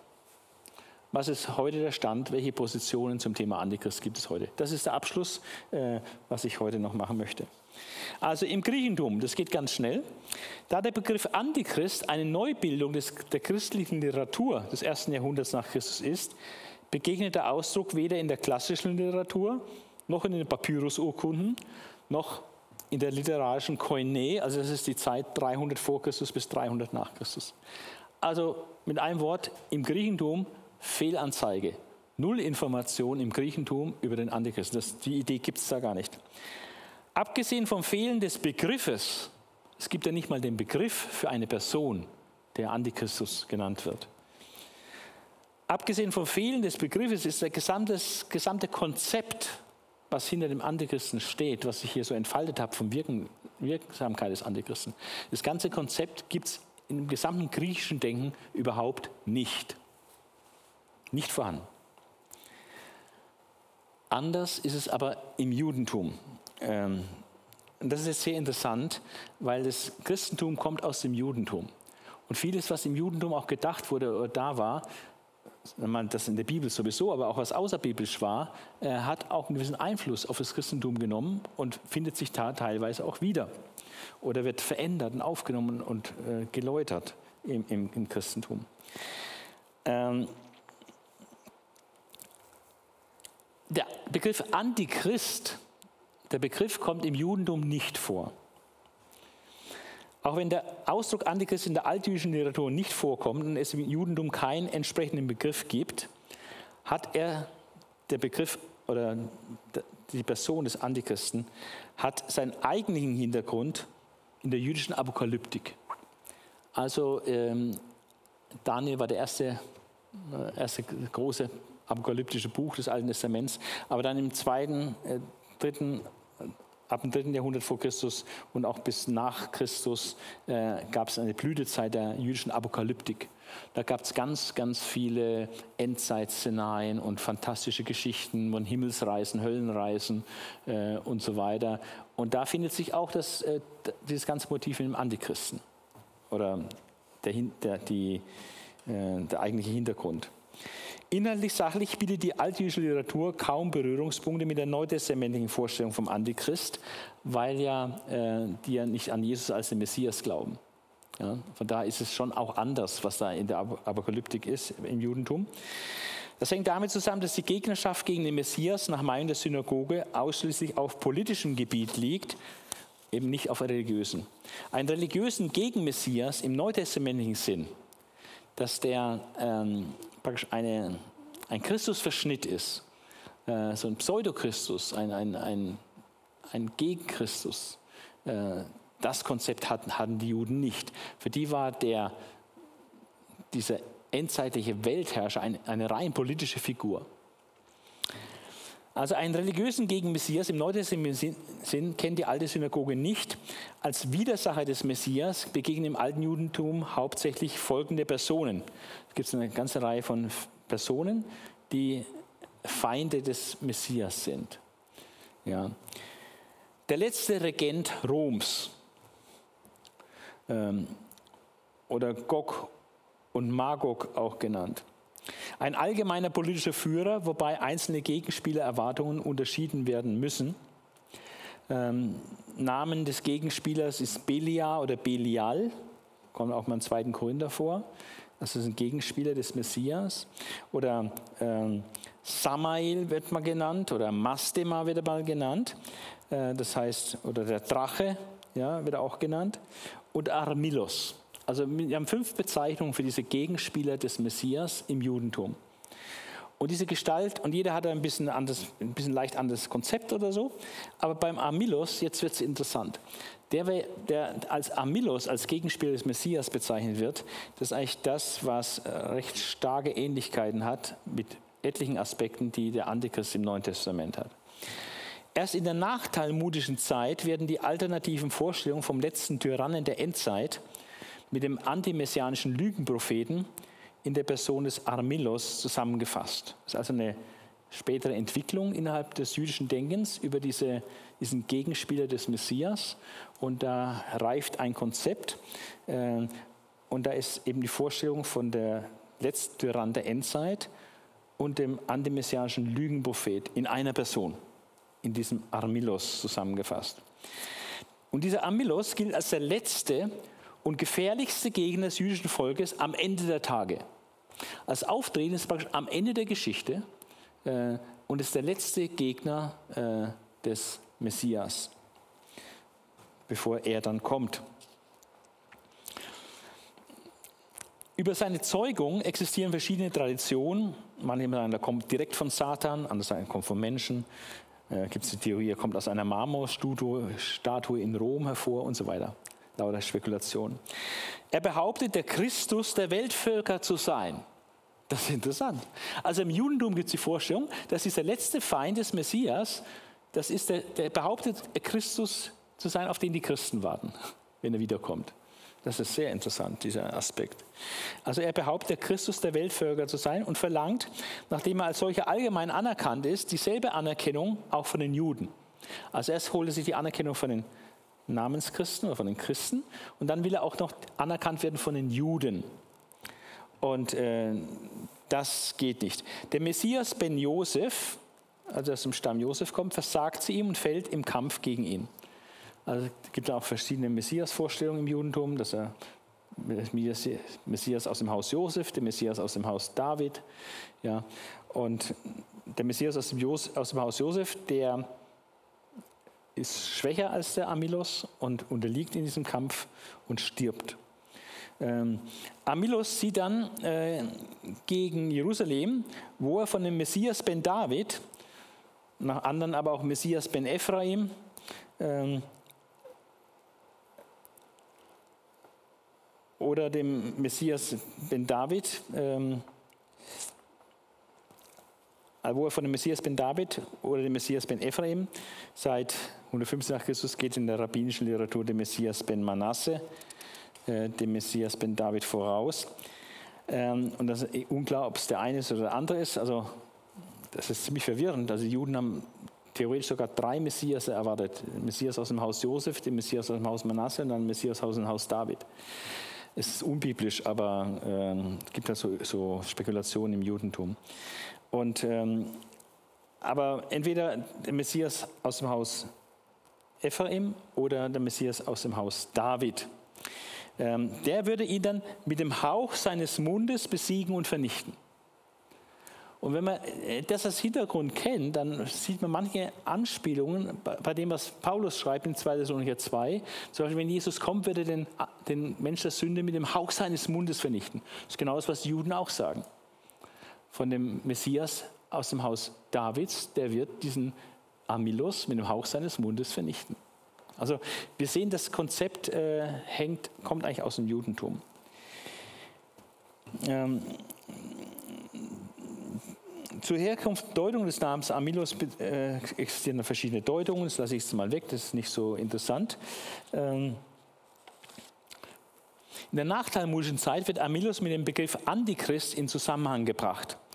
Ähm, wird gesagt, dieser Widersacher, den die Völker Antichrist nennen. Also die Juden selber die Identität äh, herstellen zwischen ihrem Widersacher, diesem Armilos, und dem, was die Völker, also die christlichen Nationen, was sie als Antichrist bezeichnen. Diese Widersacher, den die Völker Antichrist nennen, ähm, sagen sie ja. In 2. Thessalonicher 2, Vers 4 gilt der Widersacher bzw. der sich Widersetzende als Synonym für den Antichrist. Und das sind äh, ähnliche Formulierungen dann.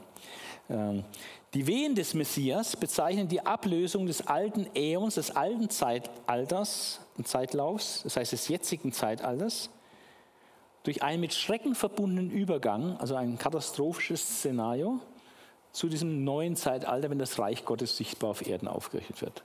Also wir leben im jetzigen Äon, dann gibt es einen kommenden, zukünftigen Äon, wenn Jesus wiederkommt, sein Reich aufrichtet. Und dieser Übergang ist sehr schmerzhaft wie etwa eine Geburt, die Wehen einer Geburt. Und das sind die Wehen des Messias. Also bevor diese fantastische Zeit des Reiches Gottes kommt, muss es durch ganz schwere Trübsal, Schmerzen hindurch, bevor dann das Reich Gottes aufgerichtet wird, der neue Äon dann kommt. Das ist ein durchaus biblisches Konzept. Typische Beispiele personifizierter geschichtlicher Deutung sind, also man hat dann im Judentum äh, den König Antiochus IV Epiphanes von Syrien äh, als das kleine Horn aus Daniel 8 äh, mit diesem Feind in Verbindung gebracht, aber er war es natürlich dann nicht. Ähm, dann Kaiser Caligula, ähm, der hatte versucht, ähm, ein Bild von sich im Tempel aufzustellen. Genauso was Paulus sagt, dass der Antichrist äh, sich in den Tempel Gottes setzt und sich als Gott ausgibt. Ein Gräuel der Verwüstung aufrichtet, also ein Gräuel, was einen Ort entheiligt, entweiht, verwüstet so wie Antiochus Epiphanes damals im zweiten Jahrhundert vor Christus einen Zeus-Altar im Tempel aufgerichtet hat und da geopfert hat, so wird der Antichrist im Tempel ein Gräuel aufrichten, was den Tempel entweiht. Und das wird Gräuel der Verwüstung genannt. Und das ist möglicherweise ein Bild von dem Antichristen. Und Kaiser Caligula hat eigentlich sowas auch versucht, wie wir noch hören werden. Also Kaiser Caligula äh, wird auch zu bestimmten, bestimmten Zeit, also in einer bestimmten Schrift, äh, Himmelfahrt äh, Jesajas, Kapitel 4, wird Kaiser Caligula äh, mit seinen antigöttlichen Zügen ähm, als Amilus identifiziert, beziehungsweise Kaiser Nero. Also römische Kaiser werden damit in Verbindung gebracht. Aber die sind dann auch alle gestorben und das Reich Gottes ist nicht sichtbar äh, gekommen, der Messias ist nicht gekommen, das war es halt dann offenbar auch nicht. Aber diese äh, Ideen gab es. Also Antiochus Epiphanes, dieser schreckliche Herrscher im zweiten Jahrhundert, der den Tempel entweiht hat, Kaiser Caligula, der ein Bild von sich im Tempel aufstellen wollte und Nero, der auch ein bisschen verrückt war, äh, der, die wurden als Amilos identifiziert, waren es dann aber nicht. Aber es ist interessant, im Griechentum gibt es die Ideen praktisch überhaupt nicht und im Judentum ist das äh, eine Riesensuppe, wo ganz viel da drin steckt und äh, manches davon wird im Neuen Testament wiedergefunden und anderes nicht. Was hat die alte Kirche gesagt? Das ist jetzt äh, wichtig. Was haben die ersten Christen in den ersten Jahrhunderten, was haben die geglaubt aufgrund des neutestamentlichen oder auch gesamtbiblischen Befundes zum Antichristen? Was waren da die Überzeugungen? Und da gibt es vor allem zwei Leute, wo wir sehr gute Informationen haben. Ähm, gut, gibt noch mehr. Hippolyt hat auch äh, allein über ein Buch geschrieben über den Antichristen. Das habe ich jetzt hier noch nicht ausgewertet. Äh, aber es wird ähnlich sein wie Irenäus. Irenäus, ähm, der ist Anfang des zweiten Jahrhunderts nach Christus gestorben. Ähm, und ähm, er hat ein Buch geschrieben gegen die Irrlehrer. Und ähm, er hat folgende zusammengefasste Lehre über den Antichristen. Nach Irenäus ist der Antichrist wegen Johannes 5, Vers 43 ein abgefallener Jude. Der, der in seinem eigenen Namen kommt, den die Juden annehmen werden. Juden werden nicht nur einen Juden als Messias akzeptieren, kein Nichtjuden, logischerweise. Also muss der Antichrist ein Jude sein.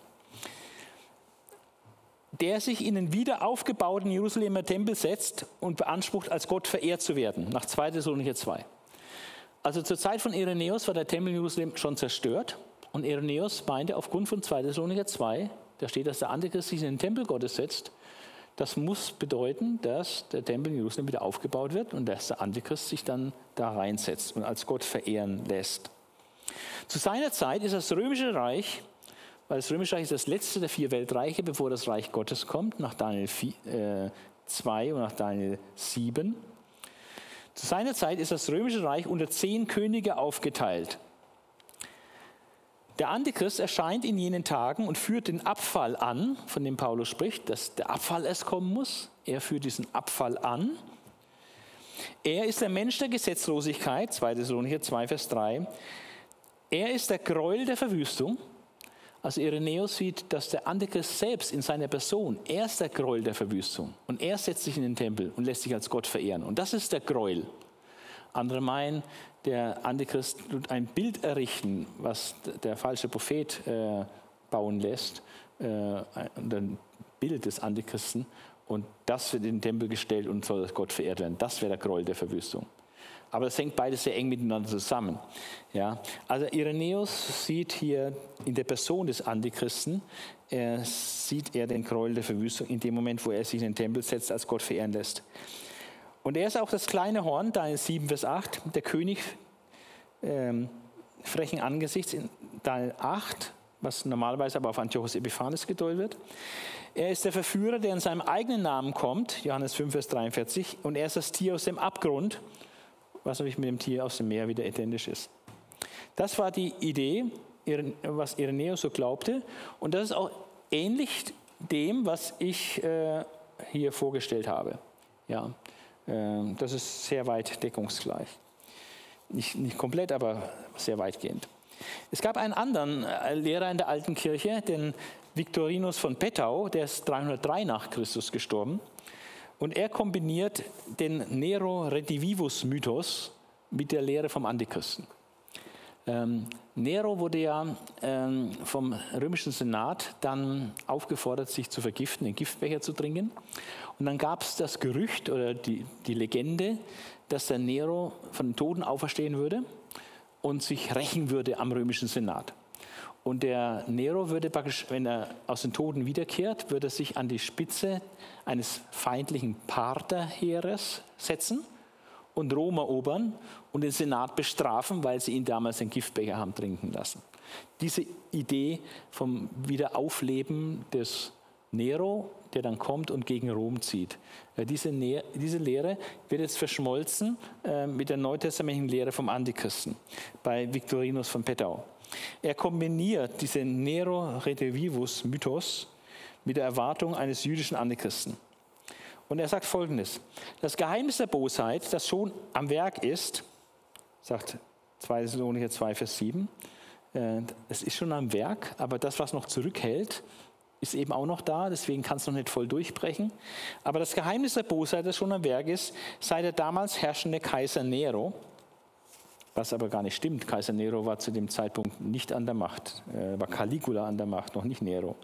Aber das ist schon mal ein Irrtum von Victorinus von Pettau. Der Antichrist ist ist nach einer der sieben römischen Kaiser und gilt trotzdem als Achter. Das legt er also auf eine Kaiserreihe aus, diese sieben Häupter. Und das achte ist selbst ein achtes, das Tier, was du gesehen hast, ist selbst ein achtes, aber auch eins von den sieben, heißt es in Offenbarung 17, Vers 8. Und es wird also auf die römische Kaiserreihe ausgelegt und der, das achte wäre praktisch einer von den sieben, also Nero war einer von den sieben und er ist auch das achte. Also das wird auf den Kaiser Nero ausgelegt. Er wird identifiziert mit Nero Redivivus, dem Haupt von Offenbarung 13.3, dessen Todeswunde geheilt wurde. Ja, das war eben die Verführung, dass er hier sagt, äh, das, das antichristliche Reich, Offenbarung 13, dessen Todeswunde wieder geheilt wird. Ja. Und das versteht Victorinus von Pettau äh, so, dass der Nero von den Toten aufersteht. Aber äh, die Deutung ist, äh, es ist nicht die korrekte Deutung meines Erachtens, sondern es geht darum, dass ähm, es in der Geschichte Israels sieben Reiche gab, mit denen Weltreiche, mit denen Israel zu tun hatte, immer negativ sehr zu tun hatte. Und das achte, das endzeitliche Reich, was Johannes dann sieht, ist einerseits was Neues, es ist ein achtes, aber es ist auch eine Wiederaufnahme von einem der, derer, die schon da waren, äh, von diesen sieben Reichen. Die sieben Reiche sind wahrscheinlich also Ägypten, Assyrien, Babylonien, Medo-Persien, Griechenland, Rom. Äh, dann heißt es, das siebte ist noch nicht gekommen zur Zeit von der Abfassung der Offenbarung. Also fünf sind gefallen. Ägypten, Assyrien, Babylonien, Medo-Persien, Griechenland. Diese fünf Reiche sind gefallen. Das sechste ist jetzt, sagt Johannes. Und das siebte, wenn es kommt, muss es kurze Zeit bleiben. Und das ist äh, das Einzige, was in der Bibel zu dem siebten Reich steht. Das siebte, wenn es kommt, muss es kurze Zeit bleiben. Ähm, Eigenschaften all dieser Reiche ist, dass es sich gegen das Volk Israel richten und äh, fast zur Vernichtung Israels beitragen. Kann man jetzt bei jedem einzelnen dieser Reiche nachweisen. Ähm, kurz bleiben für ein Weltreich sind zwölf Jahre wenig. Äh, und deswegen, und weil es so sehr antijüdisch war, anti, äh, gegen Israel war, gegen die Juden, wird äh, oft das Reich Hitlers äh, als das siebte angesehen, was ich für eine vernünftige Deutung halte, aber es ist, äh, man kann es nicht beweisen, aber es ist äh, eine vernünftige Schlussfolgerung, dass hier, wo der Holocaust veranstaltet wurde, dass das dieses siebte ist, was aber nur kurze Zeit blieb. Und dann kommt das antichristliche Reich und das ist selbst ein achtes, aber gleichzeitig eins von den sieben. Und wir haben in Daniel 2 und in Daniel 7 äh, äh, vier Weltreiche, bevor das Reich Gottes kommt. Und die vier Weltreiche dort sind Babylonien, Medo-Persien, Griechenland, Rom. Und dann kommt das Reich Gottes. Und wenn man diese Sache zusammen kombiniert, einerseits sagt es nach Daniel sind es vier Reiche, und dann kommt das Reich Gottes. Und dann ist von sieben Häuptern die Rede und von einem achten und ist eins von den sieben. Äh, dann ist die einzige logische Konsequenz, dass es das römische Reich sein muss, was in der Endzeit in etwas veränderter Form wieder ersteht. Und man kann in Daniel 2 und in Kapitel 7 nachweisen, dass es dieses vierte Reich, das römische Reich, zwei Phasen hat. Einmal die Schenkel aus Eisen, Phase 1, das antike römische Reich. Die Füße und Zehen aus Ton und Eisen, aber es ist alles noch das gleiche Reich, das vierte Reich. Daniel 2 spricht nicht von einem fünften Reich, sondern nur von vier Reichen. Also hat das römische Reich, das vierte Reich, zwei Phasen, eine antike Phase und eine endzeitliche Phase. In Offenbarung, in Daniel 7, äh, haben wir auch das römische Reich, das vierte Tier, äh, das vierte Tier als Ganzes. Äh, und dann haben wir die Sache mit den zehn Hörnern und den Kleinhorn, was da hervorkommt. Das sind auch die zweite Phase, endzeitliche Phase. Also ist also in der Prophetie durchaus angedeutet, dass das Römische Reich, es ist zwar das letzte, aber es äh, existiert in zwei zu unterscheidbaren Phasen. Und wenn man diese äh, Lehre von Teil 2 und Teil 7 äh, verbindet mit Offenbarung 17, äh, dann lässt es nur diese Schlussfolgerung zu, äh, dass ähm, diese Todeswunde ist, dass das Römische Reich äh, tödlich getroffen ist, eigentlich verschwunden ist, aber dann wieder auftaucht. Ja, und das, das ist hier die, die Idee mit dem Römischen Reich. also der Antichrist, ähm, Nero kehrt als Jude ins Leben zurück. Sein neuer griechischer Name hat die Zahlensumme 666, woran seine Identität erkannt wird. Er wird ein goldenes Bild errichten und die Menschen zur Anbetung zwingen, wie in Daniel 3. Diesen Gräuel der Verwüstung wird, in, wird er im Jerusalemer Tempel aufstellen. Der Beginn des Kommens des Antichristen fällt mit der Vertreibung Satans aus dem Himmel zusammen. Offenbarung 12, Vers 9 halte ich für einen sehr vernünftigen Gedanken. Der Antichrist erscheint parallel oder im Anschluss an den dreieinhalbjährigen Prophetendienst Elias, äh, Offenbarung 11, diese zwei Zeugen. Er findet sein Ende bei Christi Wiederkunft, aber die Heiligen werden im tausendjährigen Reich herrschen. Und ähm, also Irenäus hat die Sache eher etwas im Reinformat und der Victorinus, der vermischt hier diese Nero Redivivus Mythos mit der Lehre vom Antichristen. Dadurch wird es ein bisschen schräg, aber hat trotzdem auch manche andere gute Aspekte drin. Aber dann ist was passiert in der Geschichte, äh, sodass diese Meinungen eigentlich weggebrochen sind, äh, nämlich die konstantinische Wende. Und deswegen der vorletzte Punkt hier, wie hat man die Sache mit dem Antichristen gesehen, nachdem das römische Reich nicht mehr antichristlich war und die Christen verfolgt hatte, so wo das römische Reich und der Kaiser an der Spitze jetzt zum Christentum konvertiert sind und der römische Staat Christentum zur Staatsreligion erhoben hat, und dann ist es halt schwierig zu sagen, der römische Kaiser ist der Antichrist oder der Herrscher, der römische Herrscher ist der Antichrist. Das ist dann schwierig gewesen. Und dann kam eine neue Lehre auf. Also in der Zeit nach Konstantin änderte sich die Endzeiterwartungen unausweichlich. Der Antichrist wurde nun als Feind der Kirche und des römischen Reiches angesehen. Das römische Reich war ja christlich, war eine christliche Weltmacht geworden plötzlich. Und deswegen wurde der Antichrist als Feind der Kirche oder des Römischen Reiches angesehen. Als externer Feind wird er identifiziert zum Beispiel mit dem Vandalen Genserich im 5. Jahrhundert oder später mit Mohammed, 7. Jahrhundert. Oder als interner mit einer abgefallenen Person, also wenn er von innen kommt, äh, zum Beispiel mit Papst Johannes XII., der wurde als Antichrist betrachtet. Oder Friedrich Barbarossa wurde als Antichrist betrachtet. Oder irgendeine christliche Gruppe äh, später zum Beispiel Lutheraner, Luther und so.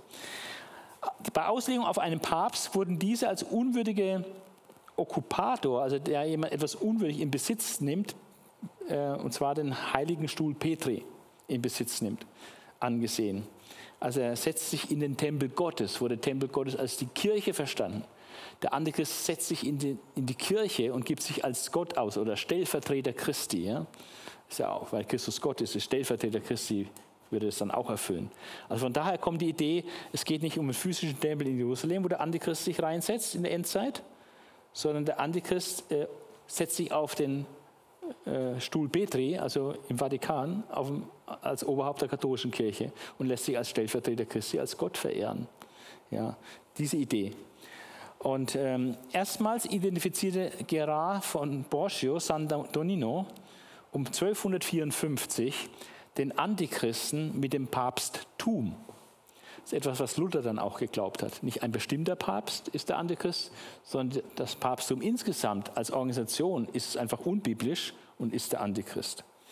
Diese Idee fand viele Anhänger im Mittelalter und wurde auch von Luther übernommen. Im Westminster Glaubensbekenntnis von 1646 wurde diese Meinung sogar im Bekenntnisrang erhoben, praktisch in den Bekenntnisschriften äh, der anglikanischen Kirche ist es praktisch verankert, dass das Papsttum der Antichrist ist. Und von katholischer Seite wurde Luther und seine Nachfolger zum Antichristen erklärt. Also da war allerhand Turbulenz drin äh, in der nachkonstantinischen Zeit. Und was ist die Lage in der Neuzeit heute?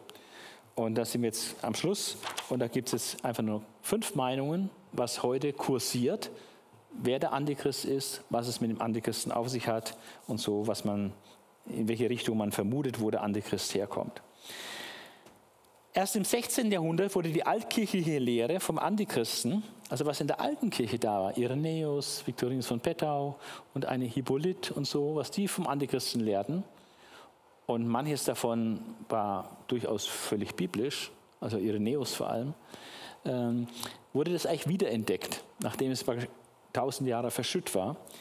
Also im 16. Jahrhundert zusammen mit der Reformation, wo man zurück zu den Quellen ist, ist man auch in der Frage des Antichristen äh, dann auch zurück, äh, was hat die alte Kirche eigentlich gelehrt. Im 16. Jahrhundert wurde die altkirchliche Lehre vom Antichristen durch Francisco Ribera wiederbelebt und in einer etwas anderen Form durch Manuel de la Cunza und anderen am Ende des 18. und zu Beginn des 19. Jahrhunderts. Und ähm, das hat die Sicht auf den Antichristen nochmal wieder zurückgeführt auf Dinge, wie es in der alten Kirche gesehen wurde.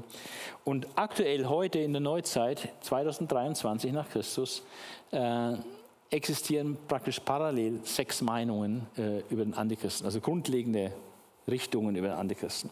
Die will ich noch nennen und dann ist Schluss für heute. Die ersten sagen, die einen sagen, das sind mehr so historisch kritische Leute, die sagen, die Lehre vom Antichristen sei ein in der jüdischen Apokalyptik wurzelnder christlicher Mythos. Also ein christlicher Mythos, der seine Quellen, seinen Ursprung eigentlich in der jüdischen Apokalyptik hat, aber, wie es ein Mythos so ist, ohne Bezug zur geschichtlichen Realität. Das heißt, die Lehre vom Antichristen ist äh, so eine Legende, wie die Nero Redivivus-Legende oder Mythos. So ist die Lehre vom Antichristen die in der Christenheit rumschwirrt, sei ein reiner Mythos. Hat überhaupt keinen Realitätsbezug. Es wird nie ein Antichrist kommen. Äh, und Jesus kommt irgendwann wieder. Aber es wird kein Antichrist geben. Also es gibt ihn gar nicht. Es ist nur ein Mythos. Und Paulus hat halt diesen Mythos da im zweiten Thessalonicher Brief äh, aufgegriffen, äh, hat er sich halt geirrt. Ne? Paulus hat halt Fehler gehabt. Wir wissen es heute besser. Also das ist ein harter Tobak, äh, diese Aussage. Es wäre ein christlicher Mythos, dass ähm, die Lehre vom Antichristen, die wir im Neuen und auch im Alten Testament finden, etwas zu tun hat mit der jüdischen Apokalyptik. Äh, das braucht man nicht bestreiten. Aber ähm, es kann ja auch in der jüdischen Apokalyptik manches Wahres sein, was dann im Neuen Testament aufgegriffen wird und als Wahrheit äh, weitergegeben wird. Und Gott hat es in Paulus geoffenbart und die ganze Offenbarung ist von, von, von Gott äh, und da finden wir die Lehre vom Antichristen.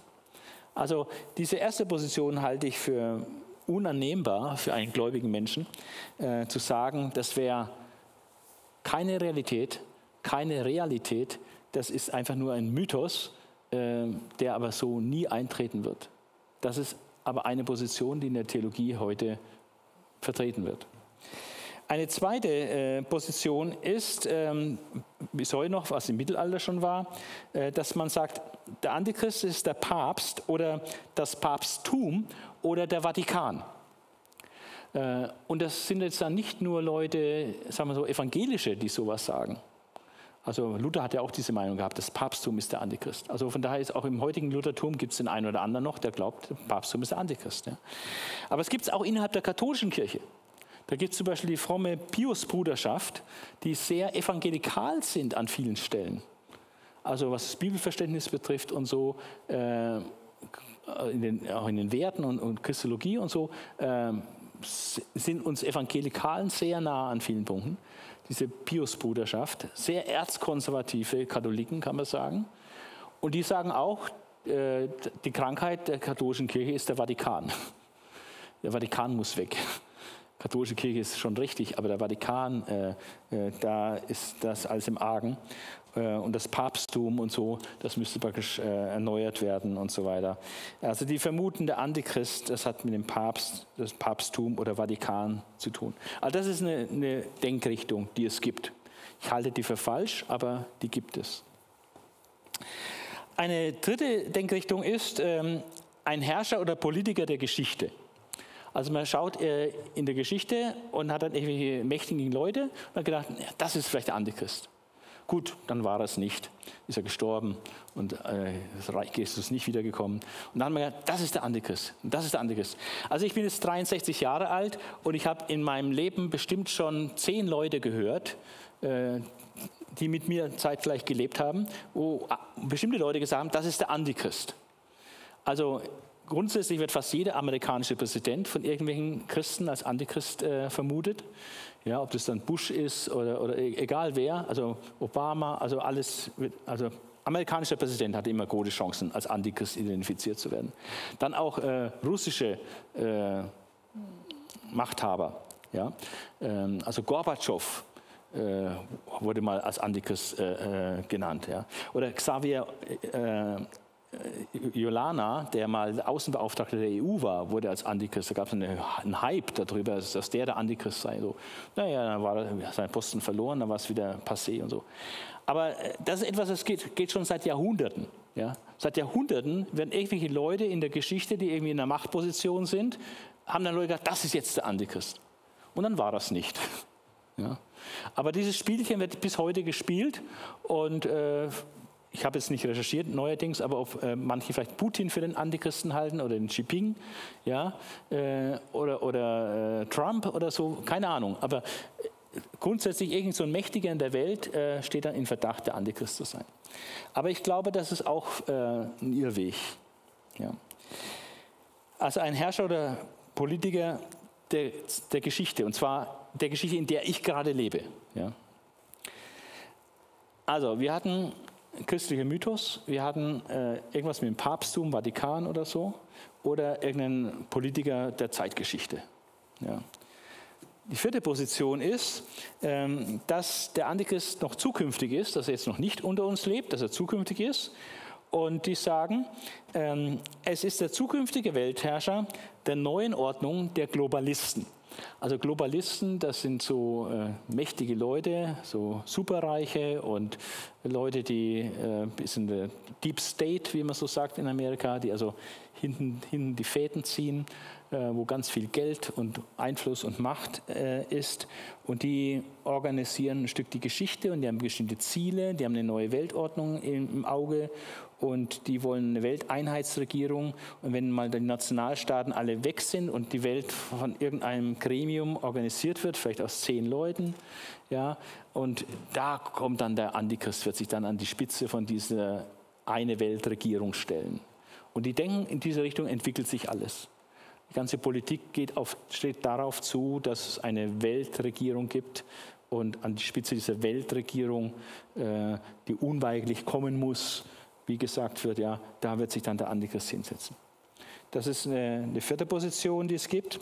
Eine fünfte Position ist, ähm, da vermuten wir einen islamischen Antichristen, also auch hier zukünftig, ein zukünftiger Führer, aber jetzt nicht einer Weltregierung, sondern eines fundamentalistischen Islam, der praktisch den gesamten Nahen Osten äh, komplett vereinigt und dann auch äh, Israel besiegt. Ja, also man vermutet Antichristen äh, aus der islamischen Ecke. Äh, das sind manche Christen, die aus dem Islam sich bekehrt haben, Christen geworden sind und die jetzt das propagieren. Oder es gibt auch manche, Marius Barr zum Beispiel hat diese These, äh, dass es also ein islamistischer Antichrist ist. Aber das hat äh, viele Probleme und die biblische Begründung, die sie da bringen, ist überhaupt nicht überzeugend. Äh, manche sind ganz schräge Auslegungen, muss ich sagen. Also das überzeugt mich gar nicht, dass es ein fundamentalistischer Islamist ist, der in der Zukunft ein islamisches Weltreich vorstehen wird, was gegen Israel vorgeht. Die sechste und letzte Grundrichtung zum Thema Antichrist ist, ähm, dass es tatsächlich einen zukünftigen Herrscher in der Endzeit geben wird, eines äh, Reiches, nicht total global, wie diese Weltregierung, die manche denken, was kommt, sondern äh, aber eine Weltmacht, nämlich im Sinne von Teil 2 und Teil 7, dieses letzte vierte Reich, das römische Reich, was als letztes da sein wird, in Verbindung mit Offenbarung 17, äh, das, was die Todeswunde hat, äh, was wieder zum Leben kommt, äh, beziehungsweise was war, nicht ist und wiederkommt wird dreifach genannt dort in Offenbarung 17, Offenbarung 13 werden diese Charakteristika genannt. Daniel 7 wird dreimal gesagt, dass es anders ist. Dieses vierte Reich, dieses römische Reich ist anders als alle anderen Reiche. Also die letzte Richtung ist, dass Leute vermuten, dass das römische Reich in irgendeiner Form wiederkehrt und das EU, was wir haben, äh, eine Vorstufe dessen ist und dass auch noch äh, die Staaten Nordafrikas und Israel da in dieses ja, politische Monster da eingebettet werden müssen.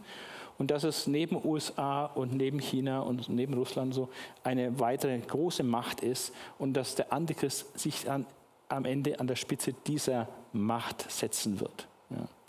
Das ist äh, die sechste Option, der ich persönlich äh, äh, zuneige. Und äh, gibt, denke ich, viele gute Gründe, die man da angeben kann. Äh, würde aber jetzt zu weit führen, das zu begründen. Aber das sind so die Optionen.